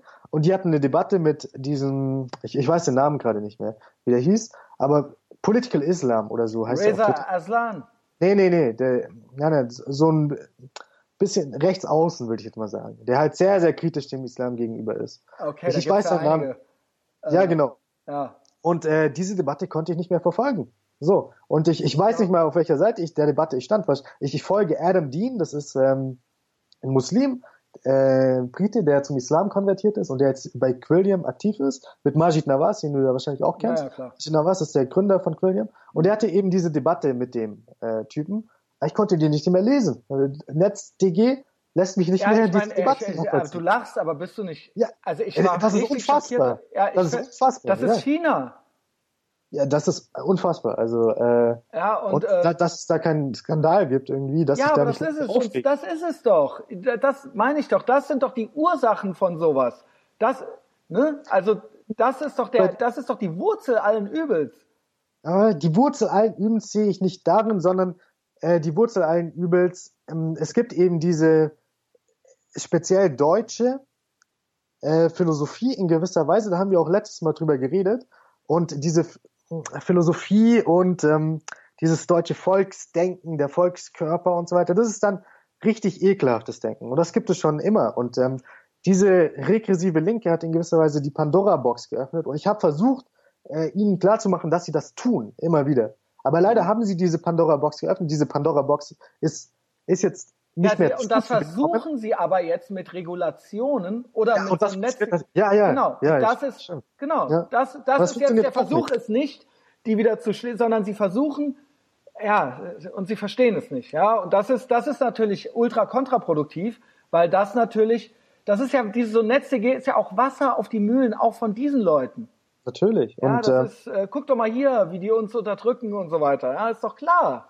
Ja. Weil es ja auch so und ist das ist traurig, sich das Ganze anschauen zu müssen vom Seitenrand, ohne wirklich einzugreifen, sondern nur Na, wir machen zu ja sagen, wir machen ja hier. also, also, ja, ja, wir, wir probieren zumindest was zu machen. Ja, solange sie uns noch lassen. Ich meine, ich halte es nicht für ausgeschlossen, dass ich irgendwann mal wegen Hate Speech meinen Facebook-Account, äh, ne, Ja. das ist, noch lachen wir da alle drüber, aber ja, Ja. Äh, ne, ich habe auch äh, Follower im vierstelligen Bereich. Ich erreiche äh, über iTunes paar tausend Leute immer so, ne? Und irgendwann muss sich ja nur einer irgendwo beschweren und sagen, so, das irgendwie flaggen oder so, ja. Auch bei iTunes kann man das auch machen übrigens. Ich hätte das vielleicht nicht sagen sollen jetzt, ne? Aber naja, es ist doch so, ne? Und irgendwann, äh, es ist ja eigentlich eine Frage der Zeit, ja. Und das, das große Problem war auch dieser regressiven Linken, dass sie den rechtsradikalen Deutschen die Möglichkeit gegeben haben, sich hinter dem Phänomen Trump zu verstecken. Trump war niemals rechtsradikal. Der hat keine, Ja. der hat nicht Heidegger gelesen oder was weiß ich oder Schmidt Nee. äh, und so weiter und da irgendwie eine faschis- faschistische äh, Idee, die er dann irgendwie ähm, liebt und so weiter. Aber Sellner ist eben so jemand, der sich ähm, Schmidt reingezogen hat, Heidegger. Ich habe halt gehört jetzt die Tage, er liest auch Bahamas, ja. Ähm, okay. Fand ich auch witzig, ja. ja und Egotronic hört er angeblich, ja. Also es ist, äh, man weiß jetzt gar nicht mehr. ja, aber ich meine, Sellner, also Sellner ist schon ähm, eine Figur, die man im Auge behalten das muss. Das Problem an ihm ist, ja, erstens mal, und das ist ja auch immer das, was ich sage mit, ähm, ne, das habe ich von Gavin, uh, all cats are mammals, all dogs are mammals, all cats are not dogs. Das heißt, ne, man kann natürlich, äh, äh, keine Ahnung, der äh, Bruder kann den Islam kritisieren und der Sellner kann den Islam kritisieren, trotzdem ist der Sellner nicht der Bruder. Verstehst mhm. du? Aber trotzdem gibt es Themen, die, es gibt Überlappungen in Themen, ja. Und ähm, das ist dann natürlich eine Gefahr, auf der einen Seite wird das dann oft missbraucht. Ich habe heute erst, ich habe heute erst unter irgendwas, was weiß ich, Fico Mac oder sowas, da habe ich mich tatsächlich dazu hinreißen lassen, unter den Artikel, warte, Fico, Mac, Fico Magazin für gute Sachen, da habe ich unter, unter den Artikel, ihr seid kein Stück besser vom Sexismus in der Punk-Szene. Da habe ich mich hingerissen, hinreißen lassen, das mhm, mhm, mhm. drunter zu posten. Ich habe tatsächlich äh, das erste Joe Rogan, ich habe gesagt, die sollen ihr Zimmer aufräumen und ähm, das erste Joe Rogan, äh, Jordan Peterson äh, Ding dahin gepostet. Und äh, es gab auch so einen kleinen Shitstorm, ja. Ähm, äh, wie kam ich da jetzt drauf? Äh, um wieder zurückzukommen auf Selner. Wir waren ja gerade bei ah, Selner. Genau. Ja. Äh, Selner? Selner? Also Selner wollte ich noch was zu sagen. Ich meine, Selner, das Problem ist, Selner ja, ist klug. Was, was für ein Versager ich bin. Selner ist sehr klug. Das Selner, wollte ich sagen. Genau, genau. Es gab über, genau, es gibt Überlappungen. Ja. ja. Und ähm, der ist, das Problem ist halt so, ne, ist, äh, genau, dass dann solche Leute, genau, da wurde mir das vorgeworfen. Beim Fico-Magazin wurde mir vorgeworfen, dass ich ja ne, bla bla bla, hier so aus der antideutschen Ecke und so weiter, aber wir wären ja kein bisschen besser als die, die und die und die. Und das ist dann halt, wird halt schnell dann, man wird dann halt schnell mit in diese Ecke gedrängt. Es ist dann auch wieder ein Machtinstrument, ne, weil man soll sich dann natürlich zurückziehen und zusammenzucken, weil wer will schon irgendwie ein Nazi sein oder sowas, ne? Äh, und dann äh, muss man ja aufpassen, wenn man jetzt hier weitermacht, sonst ist man das ja irgendwie. So, da gibt's dann eben Überlappungen, weil ja der kritisiert den Islam und der eben auch. Also, okay, muss man sich das dann halt eben anhören oder aber auch nicht. Und das Problem am Sellner ist, er ist eben leider fucking witzig teilweise. Ja, ganz genau. Er kann mit Ironie umgehen. Genau. Ne? Ja, und ähm, er, er, ist auch nicht auf den Mund gefallen. Ja, ja, man kann eben nicht sagen, und sie haben halt ein gutes Corporate Design und so weiter und sie haben sich das ganz gut überlegt. Ja, ja. und äh, man kann sich so ein Video angucken und dann versteht man eben schon, warum das irgendwie attraktiv ist. Ja. ja. Weil das eben auch mit so einer, ne, das ist eben weg von diesem NPD-Nazi-Konzert-Ding. Genau, genau. genau ja. ja. Und äh, das ist das Problem, dass wir eben auf der einen Seite Clowns haben, wie zum Beispiel Hänsel, und auf der anderen Seite haben wir kluge Leute, ähm, die wissen, äh, mit Medien umzugehen etc., die ihre Message verbreiten, die immer mehr Anhänger gewinnen, die mittlerweile ein ganzes Netzwerk aufgebaut haben. Bei YouTube gibt es mittlerweile Nachrichtensendungen, die so ironisch gehalten sind, die aber dann im Endeffekt auch so identitäres Gedankengut verbreiten und so weiter. Also richtig professionell aufgemacht und sie wachsen immer weiter im Untergrund und dem äh, gibt es nichts entgegenzusetzen. Es gibt eben in Deutschland keinen Ben Shapiro, es gibt keinen Jordan Peters, es gibt nicht mal einen Sam Harris in Deutschland. Es gibt nichts. Thomas, und das, das habe ich extrem gefährlich. In einer der, in der letzten oder vorletzten Folge mit uns beiden gesagt, ich sehe dich schon zu größeren Berufen, ne? Ich bin da zu alt für. Ich bin auch nicht, äh, ich bin auch zu, ja, ich stolper vom einen zum anderen Thema so, ne? Ich sehe dich eigentlich schon, du, ja, ich glaube, du könntest, du kannst die Ambitionen schon noch entwickeln, glaube ich, ja. Also, ähm, das, du bist ein guter Typ, ja. Also, das muss ich hier mal so nebenbei sagen. Dankeschön. Ähm, aber es gab ja auch diese Skeptiker-Community und das ist so ein bisschen der Anfang davon. Ich weiß nicht, kennst du Dr. Rand schon mal davon ja, ja, gehört? Sicher. Ich, genau? äh, ich mag auch die vulgäre Analyse, du magst die nicht so. Da, da wollte ich jetzt nämlich gerade hinaus wieder. Und es gibt auch Sally, Sally, kennst du den? Nee, aber. Das ist auch so ein bisschen islamkritisch okay. und ähm, auch Common Sense Guy. Ich habe das länger nicht mehr. Eine Zeit lang gab es da so einen Hype. Da war ja. das auf einmal überall und da habe ich mir das auch reingezogen. Ja. Ich, ja, ich brauche das für mich nicht mehr so, aber das ist gut. Es ist vor allen Dingen, wenn es dann nur noch um den Islam geht. Ich fand es gut, als sie dann auch noch Funk und so weiter ähm, äh, aufs ja. Korn genommen haben, aber dann irgendwann so mich muss man da nicht mehr überzeugen. Ja, also es ist ja auch so eine Echokammer geworden, weil die Leute, die es geil finden, gucken es halt. Und alle anderen sind davon dann so, ja, abgestoßen bis äh, gelangweilt, ja. Also ich kann dir da jetzt den neuesten Gossip liefern aus der Skeptiker-Szene. Ähm, hier dieser vulgäre Analysetyp ähm, hat ein Video gegen den Dr. Rand gemacht. Also die Skeptiker haben sich gespalten, ja, in gewisser Weise. Und der, und der, und der hat ihn beleidigt als Wichser, du Arschloch, was weiß ich. Ist richtig durchgedreht. Und äh, das Ganze hängt damit zusammen. Und da steckt meiner Meinung nach auch wieder Sellner dahinter, dass Sellner in gewisser Weise gesehen hat, wenn er seinen Support der vulgären Analyse gibt, die vulgäre Analyse greift ihn niemals an. Die vulgäre Analyse bedient immer ihre Themenfelder, ohne äh, sich von ihnen abzugrenzen, ähm, dass sie da in gewisser Weise ein Propagandamedium gefunden haben. Und die vulgäre Analyse, was ich schon damals gesagt habe, äh, im ersten war das, glaube ich, als wir uns das erste Mal unterhalten haben, dass die vulgäre Analyse eben im Ton Leute desensibilisiert, extrem desensibilisiert und Vernichtungsfantasien im Endeffekt ähm, äh, rhetorisch zumindest äh, Ausdruck verleiht. Ähm, und jetzt stellt sich eben raus, diese Leute wie der Dr. Rand, die davor auch mit ihm Livestreams gemacht haben mit der vulgären Analyse, haben sich jetzt von ihm distanziert. Sally hat sich von ihm distanziert und, und er driftet immer weiter ab hm, in eine gewisse Richtung, lässt sich vor einem Karren spannen. Aber ich glaube, er ist mit Kraut und Tee, glaube ich, noch down und so weiter, ne? Und das sind ja eigentlich auch ja. noch so relativ, ja. Ich, ich glaube, Kraut und Tee ist vorbei. Also den gibt es gar nee, nicht. Der heißt der jetzt Kraut nur noch. Ja, äh, den gibt's wieder. Das ist ja, der heißt Kraut. Ich, ich, ich bin nämlich bei denen, ich bin nämlich bei denen in der Gruppe bei, ähm, äh, bei Discord. Bei Discord. Ich bin in der Discord-Gruppe von den allen drin und da ist, ah, da ist eine Kotz, also da ist eine, da sind Leute, die im Internet Action, also die können, das ist eine kleine Armee, ne? Und der Kraut ist da auch Mod mit. Also, und ganz oben ist die vulgäre Analyse, also oben auf der Pyramide halt so, ne?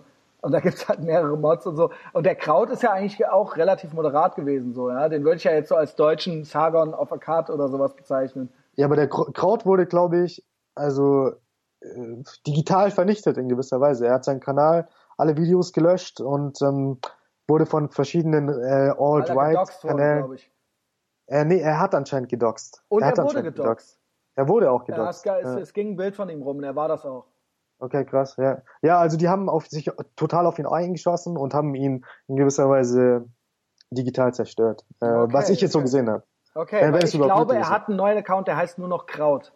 Okay. Ich glaube, ja. das ist er. Ja, so wie ich es. Ich meine, ich habe kein Foto, also ich habe keinen Identitätsnachweis von ihm, aber ich denke, ich lese das so raus, dass er das ist. Ja.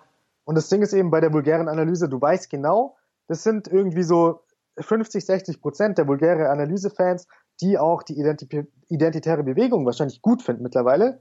Ähm, und wenn er was gegen die identitäre Bewegung sagen würde, dann würden seine Videos disgeliked und so weiter. Und er will halt gefallen, er möchte hier dieser Internet-Rebell sein. Hm. Und der lässt sich da komplett vor den aber äh, Karren. Ist, finde, ja, gut, aber inhaltlich finde ich äh, schon immer äh, auch richtig irgendwie so. Ne? Also ähm, das ist legitime Kritik, sage ich mal. Äh, der Ton, da, darüber kann man sich streiten. Ich habe ja, na, wie, wie weit darf es gehen? Das kann man ja mal fragen so. Du sagst, es ja. geht zu weit. Ich Beispiel. sage. Äh, Beispiel, wenn er, wenn er über Muslime nur noch als Mossis redet die ganze Zeit. Die Mossis. So. Ja. Ist ja, wäre das denn, wäre das denn bei Christen okay? So. Ich weiß, das ist immer so. Okay? So ähm, die, wenn's, das wenn's ist um, Frage. Okay, wenn's, ich würde sagen, wenn es äh, nicht rassistisch ist, sondern äh, religionskritisch, ne, das ist ja bei Juden äh, äh, nicht so eindeutig wie bei Christen und Moslems, weil äh, man ist ja auch trotzdem ein Jude, auch wenn man nie in die Synagoge geht, ja. Und ähm, äh, Christentum und ähm, äh, Islam sind ja eigentlich mal reine Glaubensbekenntnisse, die man ablegen kann. Ja, du kannst ja. ja natürlich kannst, ist es komplexer. Also viele sind. Ne, ja das auch, ist ein bisschen äh, komplexer, aber ähm, deswegen finde ich den Vergleich mit Christentum vielleicht besser. Ich finde, mhm. vielleicht, ich sag nicht, ob es in Ordnung ist oder nicht.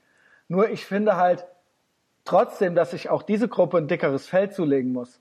So, das geht halt nicht, dass man wegen mhm. jedem Scheiß tödlich, im wahrsten Sinne des Wortes tödlich beleidigt ist. Und ich glaube, ich habe mit dem Aro, mit dem Major Arish Harus Shalika jetzt neulich in Tel mhm. Aviv mhm. darüber gesprochen, ne, oh, wie nice. man den Ton trifft, weiß ich nicht. Mhm. Aber er hat gemeint, es muss auch mehr Shaming irgendwie ran. Es kann nicht sein, dass immer nur so ein Eiertanz um die aufgeführt wird und dass die mhm. nichts gewohnt sind und nichts aushalten können. Und da. Weiß ich nicht, ob die vulgäre Analyse der richtige Typ dafür ist. Aber ich glaube schon, ja, aber du weißt, was, Aber, worauf ich hinaus will. ich- ich ja? weiß, was du meinst, muss aber- auch mal, man muss auch mal Ja. was, man muss auch mal einen dummen Spruch über den eigenen Glauben aushalten können, ohne direkt zum Selbstmordattentäter zu werden, so, ja. Und dann so, ja, die können ja nichts dafür, die wurden ja beleidigt, ja, das geht nicht, ja. Und das ist, als glaube ich, ja. ja. Äh, ich ich glaube, dieser Themenkomplex ist auch in gewisser Weise da.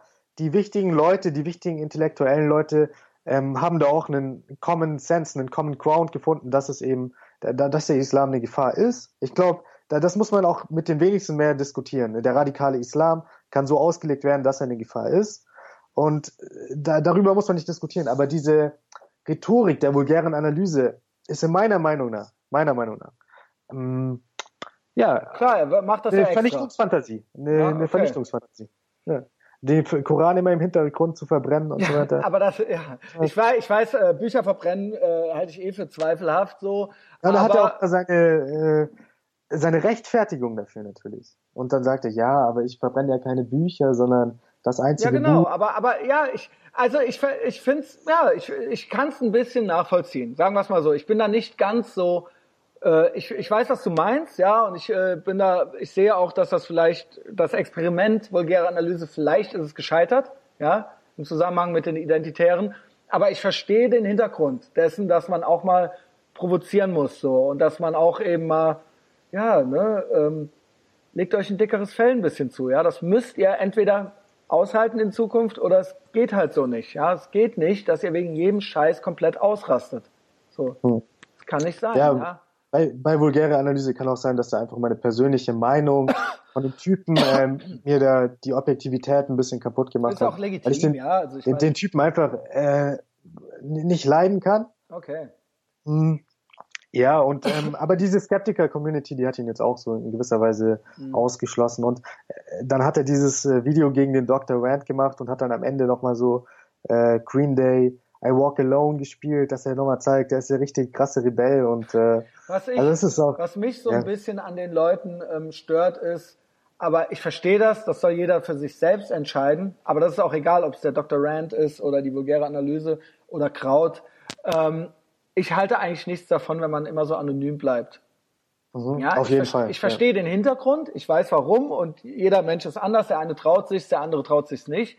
Aber ähm, so, das muss ich jetzt dir und mir dann auch mal zugute halten. So, ja, äh, äh, ich könnte das so nicht. Und äh, Ja. ich finde, dass es auch wichtig ist und auch wesentlich mehr Gewicht hat, wenn man weiß, okay, das ist jetzt der Christian Schneider und das ist jetzt der Thomas Konstantin Bayer und das ist deren Meinung und so Ja. sehen die aus und das sind die und da kann ich denen auch eine E-Mail hinschreiben und da ich kann die auch und ich gehe auch so hier auf die Straße und ich gehe auch so hier in den Supermarkt, ja, und Ja, äh, viele, viele kennen mich ja dann zumindest hier schon so. Und das ist dann halt eben so. Und dann stehe dann stehe ich da auch mit meinem Gesicht zu meiner Meinung irgendwo. Das ist zwar nur eine Kleinigkeit, weil die Meinung ist ja irgendwie dieselbe, könnte man sagen, aber ich Mhm. finde, das macht viel aus. Und das macht auch für mich viel aus, wenn ich Leute gut finde.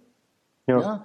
Also das ist, das schmälert das immer so ein bisschen, ne? Und es ist dann irgendwie, ja, es ist, es ist weniger wert. Also genau wie jede Kritik auch an mir äh, ab, eher abperlt, wenn das dann irgend so ein anonymer Heini ist, trifft mich das weniger, als wenn das jetzt tatsächlich jemand ist, der legitim und der sich sagt, der sagt hier, ich bin es und Ja. ich finde das und das von dir doof. So, ja.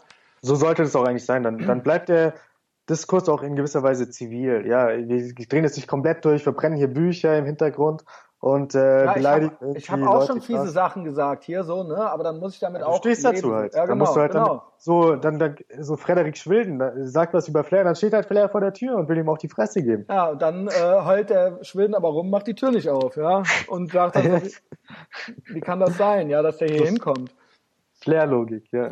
Ja, nee, Einfach- aber auch Frederik-Logik. Er hat, Frederik hat nicht verstanden, dass man das, Mann, dass man das mit so Leuten nicht machen kann. Er hat es einfach nicht verstanden, dass das kein Spaß für so jemanden ist wie Flair. Ja? Ja. Und er war dann, ne, und das ist halt ganz oft so, weil, dass sich da auch manchmal Leute vertun. Ich bin mir da schon im Klaren drüber, so, ja. Also ich habe da dahingehend schon genügend Straßenabi, dass ich halt weiß, dass das unter Umständen jemandem nicht gefallen könnte. ja. So, ja, Ende. Und dann Einfach äh, Personal Responsibility, so. Du stehst Genau. mit deinem Namen da, ich stehe mit meinem Namen da. Genau. Wir sagen Dinge, die wir wirklich glauben. Wir provozieren nicht, um nur zu provozieren, sondern wir stehen wirklich dahinter, nehme ich an, hinter Ja, den ich habe Aussagen. hab auch schon mal provoziert so. Ja, Na klar, klar, Aber dann- provozieren wir auch ja. mal, aber wir stehen dann dazu. Also ja genau. Ne? Und dann kannst du, kann mich da auch jeder drauf anlabern auf dem nächsten Konzert oder was weiß ich wo, ja. wir sind keine russischen Bots auf jeden Fall. Nein, wenn, nicht. wenn jetzt, wenn jetzt der Hänsel, so ich habe dem, ich, ich sag dem Hänsel meine Meinung äh, und der Hänsel weiß, wer ich bin und wenn er will, dann kann er mit mir Dann kann er, ey, Hänsel, ohne Scheiß. Dann kann er vor meiner Tür stehen, wie Flair bei Frederik Schwilden. So, Wie geil wäre das denn, bitteschön? Äh, der soll hier hinkommen, ja, Hänsel. Komm, Ja. Junge. Äh, ich wollte Ähm, dir doch Genau, noch das, da, da habe ich jetzt noch ein bisschen Bock drauf, ja, weil du hast ja, darf ich das kurz einleiten? Du Genau. bist ja fast ein bisschen, du bist ja fast ein bisschen viral gegangen, Thomas. Also was heißt fast ein bisschen? Du bist bei den eigentlich richtigen Leuten viral gegangen. Ja, ja, ja. Also ich war ganz, ich habe das erst vor allen Dingen erst in äh, Stufen gerafft. Ich sah das so und dachte so, ach ja cool und like das mal. Und dann so, Moment, das hat der Typ ja selbst gepostet. Der, Genau. der, der, der, ähm, ach, wie heißt er denn jetzt? Scheiße. Äh, Eric Weinstein. Eric Weinstein hat ihn, hat den Thomas gerepostet. Ja, wie geil ist es, ey? Kannst du mal ein bisschen erzählen, worum geht's überhaupt? Genau, also Eric Weinstein ist ein Mathematiker und Ökonom. Ähm, er ist außerdem auch der Managing Director of Thiel Capital, der milliardenschwere äh, Investmentfonds von Peter Thiel. Und Eric Weinstein hat sich in den letzten Jahren immer wieder politisch geäußert. Und ich möchte heute über den vier Quadranten, die vier Quadranten-Theorie. Ähm, Es gab was- vorher noch so ein bisschen, Entschuldigung, es gab ja noch, er war, äh, ist der Bruder von dem äh, äh, äh, Professor, Brad ne? Weinstein. Brad Er ist der Weinstein, Bruder von Brad. Weinstein. Und Brad Weinstein hatte auch eine ähnliche Kontroverse wie Jordan Peterson. Er ist dann irgendwie äh, äh, irgendwie äh, an der Uni irgendwie ausgeschlossen worden wegen irgendwas, äh, wegen irgendwelchen Sprachregulierungen, die er irgendwie nicht eingehalten hat oder sowas. Ne? Und war dann auch bei Rubin Report. Und sein Bruder ist Eric Weinstein. Und die kann man auch googeln und da kann man ein bisschen über die erfahren. Es sind äh, vor allen Dingen eigentlich ähm, eigentlich eher Liberale, würde ich sagen, ja, Ja, keine also Konservativen. Weinstein ist ein Linker. Ja, ist ein jeden Fall. Linker, genau, das ist ein Linker. Und äh, umso erstaunter war der, dass er quasi von seiner eigenen Community aufgefressen wurde. Ja, Mhm. das ist so ein bisschen Hintergrund. Ja, der Thomas macht jetzt weiter. Ich habe ihn unterbrochen. Ähm, und Eric Weinstein hat diese Vier-Quadranten-Theorie zum ersten Mal bei Sam Harris im Podcast vorgestellt. Und damals hat er sogar Sam Harris eher von der linken Seite angegangen oder, oder wollte ihm die linke Seite eher erklären in gewisser Weise. Und mh, ein sehr interessanter Podcast, kann ich auch jedem empfehlen. Der ist, glaube ich, jetzt so ein Jahr alt. Und diese Theorie ist einfach in meinem Kopf geblieben und dann habe ich dazu ein kleines Video gemacht. Also ich habe diesen Ausschnitt aus dem Podcast genommen, habe dazu so eine kleine Animation gemacht. Und die habe ich jetzt eben auch ins Deutsche übersetzt, weil in Deutschland kommen ja die ganzen amerikanischen Trends immer nach ein, zwei Jahren an. Und ich denke, jetzt in Deutschland sind die Menschen auch dafür bereit. Und mh, es ist jetzt schade, dass die Leute diese vier Quadranten nicht sehen. Ich habe hier so eine kleine Skizze, die habe ich auch dem Christian geschickt. Mhm.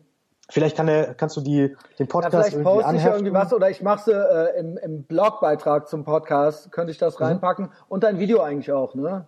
Das Mhm. Ja, eigentlich machen. genau, genau, das wäre cool. Mhm. Also für die Zuhörer ist es jetzt vielleicht ein bisschen schwierig, das Ganze zu, zu, zu sehen und äh, zu Stellt verstehen. euch das vor, ein bisschen wie den Political Compass. Mhm. Mit so einem Genau, Kreuz also der vier. Quadranten, vier Genau. Quadranten wie in der Schule, also so ein vier Quadranten Ding. Und wir haben hier auf der X-Achse einmal die Rent-Seeking-Politik. So, Rent-Seeking ist ein Begriff, den ich nicht wirklich ins Deutsche übersetzen kann. Ich trinke immer einen Schluck. Also Rent Seeking, Rent mit E, nicht mit A. Ja? Ja, Rent-Seeking. Rent Seeking Poli Politik. Politik, genau. Und Rent-Seeking ist ein ökonomischer Begriff, der bedeutet, dass jemand finanziell profitiert, ohne etwas zu leisten, ohne eine Gegenleistung da wirklich zu bringen. Das ist also die X-Achse und die Y-Achse ist die Tugendhaftigkeit, also die, die Moral in gewisser Weise. Und jetzt haben wir den Mediennarrativ und der Mediennarrativ sagt uns, je mehr man mit der Rent-Seeking-Politik übereinstimmt, desto tugendhafter ist die Person. Mhm. Okay. Wir haben hier die vier Quadranten. Ich nehme nochmal einen kleinen Schluck. Ja, und vor allen Dingen, äh, ihr müsst euch das angucken. Ich poste das. Ja, ich poste Aha. das auf meiner äh, Homepage. Wahrscheinlich besser. Wir haben hier die vier Quadranten. Jetzt ähm, gehen wir gegen den Uhrzeigersinn. Wir starten oben rechts. Dort haben wir die Dupes, hat das Eric Weinstein genannt. Ich habe das jetzt mal als Dupierte übersetzt. Mhm. Das sind Leute, die auf gute Schulen gegangen sind, äh, die in diesen Echo Chambers in der Universität die Besten waren, die denken, sie sind moralisch sehr überlegen, sie wissen alles, sie können die Welt erklären. Mm, und es ist sehr schwierig, mit diesen Leuten zu reden, weil sie eben so selbst von sich überzeugt sind und keine anderen Narrative zulassen. Dann gehen wir in den unteren rechten Quadranten, dort haben wir die Rent-Seeking Elite. Wenn wir von Elite hier sprechen, dann meinen wir nicht irgendwie Biathleten, die Gold gewinnen oder so, oder mh, mm, Leute, die gute Bücher schreiben, die generell qualifiziert sind, sondern wir reden hier von Leuten, die Experten sind darin, wie man am besten Profit macht, ohne etwas der Gesellschaft wieder zu geben. Im oberen linken Quadranten haben wir die Non-Konformisten. Das sind Leute, die nicht mit den Rent-Seeking äh, mit, der, mit den Rent-Seeking politischen Ansichten übereinstimmen, ähm, sondern dort eben anderer Meinung sind, aber die sind auch sehr tugendhaft teilweise. Dort könnten wir zum Beispiel Jordan Peterson in diesen Non-Konformisten-Quadranten hineinsetzen. Dann haben wir im unteren linken Quadranten die äh, Troglodytes, hat es Eric Weinstein genannt. Ich habe das jetzt ins Deutsche als Höhlenmenschen übersetzt. Das sind Leute, die wirklich mh, äh, unmoralische Ansichten teilweise haben, die, was weiß ich, denken, Frauen äh, sind äh, weniger wert als Männer, was weiß ich, da können wir uns ähm, gewisse Dinge ausdenken. Und es gibt jetzt eben diesen Mediennarrativ, der von links unten nach rechts oben geht. Also man ist immer tugendhafter, je mehr man mit der Rent-Seeking-Politik übereinstimmt. Und es gibt den stigmatisierten Narrativ, der eben oben links anfängt in dem mh, mm, oberen Quadranten und dann runtergeht. Und die Dupierten, diese äh, gut ausgebildeten jungen Leute, die denken, sie haben die Welt verstanden, tun immer Leute wie zum Beispiel Jordan Peterson, mh, der wirklich, äh, egal auf welcher Seite man steht des politischen Spektrums, ähm, als tugendhaft angesehen werden kann und der Ethik, ethisch auf jeden Fall ähm, viel Background hat, ähm, der wird immer von dem Non-Konformisten-Quadranten in den Höhlenmenschen-Quadranten äh, gemappt, in gewisser Weise. Mhm. Und ich hoffe, oder Eric Weinstein hofft, dass diese ähm, neue Sichtweise quasi viele Menschen befreit, die immer weiter in die rechte Richtung gedrängt werden, weil sie eben denken, was ist mit der Linken passiert? Ähm, warum wollen sie äh, die Sprache reglementieren? Warum wollen sie Jordan Peterson vorschreiben, dass er zu jemandem Xer sagen soll, etc. Mhm. Und ähm, Jordan Peterson hat da eben seine Gründe, die er philosophisch auch gut belegen kann.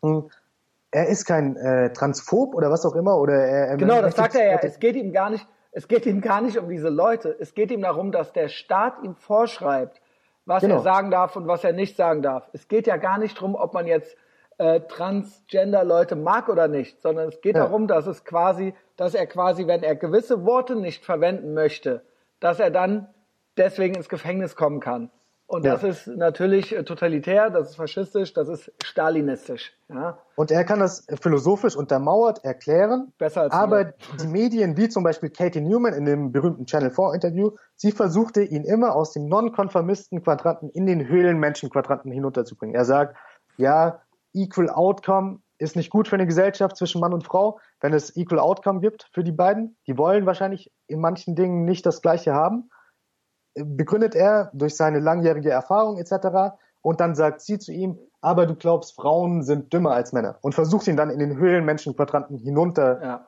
äh, zu merken. Und ja, also dieses ähm, vier Quadranten, diese vier Quadranten-Theorie, äh, die hilft hoffentlich manchen Leuten, ähm, ja, Dinge das anders ist, sehen. Das ist eigentlich wieder die grundsätzliche Frage. Ich glaube, im Fall von Katie Newman war es so, dass sie dumm ist ähm, das ist eine Vermutung. Er glaubt das, glaube ich, auch. Er hat, glaube ich, nicht das Wort verwendet. Also sie hat es nicht verstanden, hat er gesagt. Mhm. Aber die Frage ist immer Dummheit oder Kalkül. Die Frage stelle ich immer. Andere stellen ja. die auch. Dumm oder böse könnte man auch fragen. Ja, ähm, ja äh, ich weiß auch nicht, was besser ist von beidem. Ähm, mhm. wenn sie, ob sie es wirklich nicht verstanden hätte oder ob es von ihr ein kalkulierter Versuch war, äh, äh, mhm. ihn da reinzupacken. Ja, Jetzt da, ich glaube dadurch, dass, dass es so rüberkam, als ob sie es nicht verstanden hat, also als ob es ihr kognitiv nicht gelungen wäre, dadurch war es dann so witzig irgendwie. mhm. weil alle dann merken so, okay, sie ist halt einfach völlig überfordert, damit das zu verstehen, so, ne? Mhm. Ähm, ja, ja. Ich würde noch ein konkretes Beispiel nehmen, wo ja, wir mach. das Ganze anwenden können. Zum Beispiel haben wir die Flüchtlingspolitik. Mhm. Dann manche Leute profitieren davon, dass viele Flüchtlinge nach Deutschland kommen, sie bekommen günstige Arbeitskräfte etc. Das wäre diese Rent-Seeking-Elite. Die Dipierten sind die Leute, die bei Bento schreiben, bei der Süddeutschen Zeitung etc., die sagen, jeder, der irgendwie gegen diese Politik ist, ist unmoralisch und ähm, ja, ja, verhält sich eben nicht äh, tugendhaft. Jetzt gibt es aber Leute, die gegen äh, die Flüchtlingspolitik sind, die dafür ihre Gründe haben. Was weiß ich, die sagen, äh, Antisemitismus in Deutschland nimmt zu, äh, es ist unsicherer für wen auch immer und so weiter. Es gibt gute Gründe dafür. Man muss nicht mit den Gründen übereinstimmen, ich möchte das gar nicht sagen, sondern es gibt gute Gründe. Diese Leute sind nicht per se unmoralischere Menschen. Aber diese Leute werden dann eben immer in den unteren linken Quadranten, in den Höhlenmenschenquadranten hinuntergeschoben. Genau. Und manche Leute, die einfach das Gefühl haben, die intuitiv sehen, da stimmt was nicht.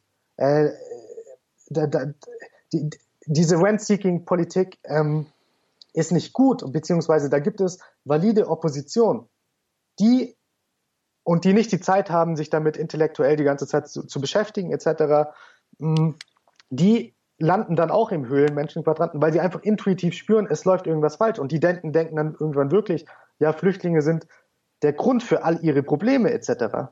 Mm, obwohl die meisten Flüchtlinge einfach ein gutes Leben in Deutschland leben möchten. So, und ich hoffe, dass dieses äh, Vier-Quadranten-Modell einfach Menschen irgendwie mehr Freiheiten bietet als das Rechts-Links-Spektrum, was irgendwie sehr ausgenutzt ist und was auch mh, mm, von vielen Menschen einfach nur noch benutzt wird, um politische Punkte zu äh, erzielen. Mhm. Ja, das äh, hast du gut gemacht, Thomas. Und wie gesagt, es gibt dieses Video noch dazu. Und ja, das äh, hatte sich, freute sich dann auf Twitter großer Beliebtheit, als der Eric Weinstein das postete, ja. Also das war, äh, da habe ich mich auch ein bisschen für dich gefreut, Thomas. Ja, war ich auch ein bisschen stolz auf dich.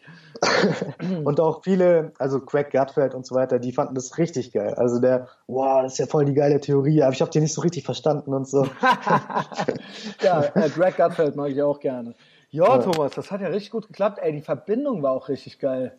Endlich, endlich. Ja, ja. Neues WLAN hat sich gelohnt. Können wir das ja nochmal machen demnächst. Es mhm. muss nicht nochmal so lange dauern, muss kein halbes Jahr dauern, ja, bis zum nächsten mhm. Mal. Gibt's noch irgendwas in eigener Sache? Ich will ähm, auch, du musst mir auch mal irgendwann noch mehr aus Russland erzählen und so weiter. Genau, also jetzt ich auch nochmal so kurz. Äh, ähm, im, Im April werde ich in, für drei Monate in Russland sein. Dann könnten wir vielleicht, wenn du Zeit hast, dann die nächste Sendung aus Russland machen. Russland Spezial. Ja, sehr gerne, sehr gerne. Wie gesagt, also da gibt es bestimmt auch noch einiges, was ich lernen kann oder was auch für andere auch nochmal interessant ist. Gibt bestimmt noch mehr Missverständnisse. Ähm, ja, äh, und äh, ja, ist ein großes Land und äh, mhm. äh, es ist interessant. Und äh, gibt sonst noch was? Machst du noch ein paar Videos oder was? Ich habe, ich, ich sehe eigentlich. Da kommen ich möchte, wenige, ja. ja. Ich möchte eigentlich ja schon irgendwann so ein Medienimperium auch selber aufbauen. Ja, es äh, muss noch mehr Podcast-Spin-offs geben. Und eigentlich habe ich ja dich so ein bisschen ins Auge gefasst. Ja, du musst mhm. äh, Du musst natürlich ja. produktiver sein, Thomas. Äh, ich habe das ein bisschen vernachlässigt. Also weiß, die letzten Videos sind schon doch. mehrere Monate her. Ja, also ich versuche, wenn ich gute Ideen habe, dann Und du wieder siehst, Videos dass du, dass du, wenn das, äh, du kannst ja auch wirklich Leute erreichen mit, ja. Äh, ich glaube ja. natürlich eine Regelmäßigkeit äh, spielt natürlich irgendwie auch immer eine Rolle, aber äh, fucking Eric Weinstein, ja. Also ich meine, äh, äh, es ja. ist möglich, es ist möglich, gesehen Ganz zu werden. Ja. Ähm, ja, keine Ahnung. Es heißt aber immer noch, die Seite heißt immer noch The Big Bang. The Big ne? Bang. Und falls genau. ihr ähm, mich auf Twitter verfolgen wollt und mich äh, Gerald Hensel kritisieren wollt, sehen wollt, äh, dann könnt ihr mir bei @rayabsamot, das ist mein Name einfach rückwärts geschrieben, äh, auch verfolgen. Ja, oder guckt bei mir, ich folge ihm auch. Ja, ich folge eh nur 20 Leuten oder sowas oder 40, keine Ahnung, irgendwie sowas. Thomas ist dabei mhm. jedenfalls. Ähm, ja, und äh, ja, Thomas auch immer sehr USA interessiert, auch wie ich. Äh, und mhm. äh, ja, äh, da geht's auch auf jeden Fall immer ab. Ähm, ja, was habe ich denn noch? Ich habe noch ein, zwei Sachen. Ich habe nämlich noch Patreon-Leute, die mich hier supporten neu. Die muss ich gerade kurz nennen. Ähm, so, ich glaube hier, jetzt kommt's. Äh, sind nur drei über fünf Dollar. Das heißt, ich nenne nur die. Ähm, Marcel ist auf 10 Dollar hochgegangen. Hammer, ja, im Monat. Vanessa Muhic, 5 Dollar im Monat und Katja Jonelat, 5 Dollar im Monat. Freut mich sehr. Willkommen an Bord. Äh, ihr tut Gottes Werk. Äh, das ist ein Gottverdamms Piratenschiff. Das ist der mediale Widerstand hier, ja, gegen Suki und gegen Martin Sellner. Das ist hier die Alternative. Ähm, vielen Dank dafür. Das heißt, auf Patreon kann man mich unterstützen und da gibt's alle zwei Wochen mindestens noch Premium-Content, mindestens alle zwei Wochen. Und äh, ist ja teilweise sehr intim. Scheint äh, vielen Leuten aber gut zu gefallen. Ähm, was noch? Facebook-Events gibt's. Geht auf Facebook, guckt die Events. Es gibt zwei Kinoabende demnächst, auch mit Big Mike, äh, auch die äh, quasi Etherbox Ehrenfeld Nights Doku, wo Mike und ich äh, Köln äh, unsicher machen, wird es geben mit uns und äh, dann noch ein anderer Kinoabend. Ja, guckt euch das mal an. Dann äh, es gibt noch eine Stadtführung, die ich mache hier, ähm, wo auch noch ein paar Plätze frei sind. Ja, das war erstmal das. Ansonsten immer schön liken, ja, die Folge. Äh, dann freut sich auch der Thomas, dann weiß er, dass er hier nicht umsonst mitmacht.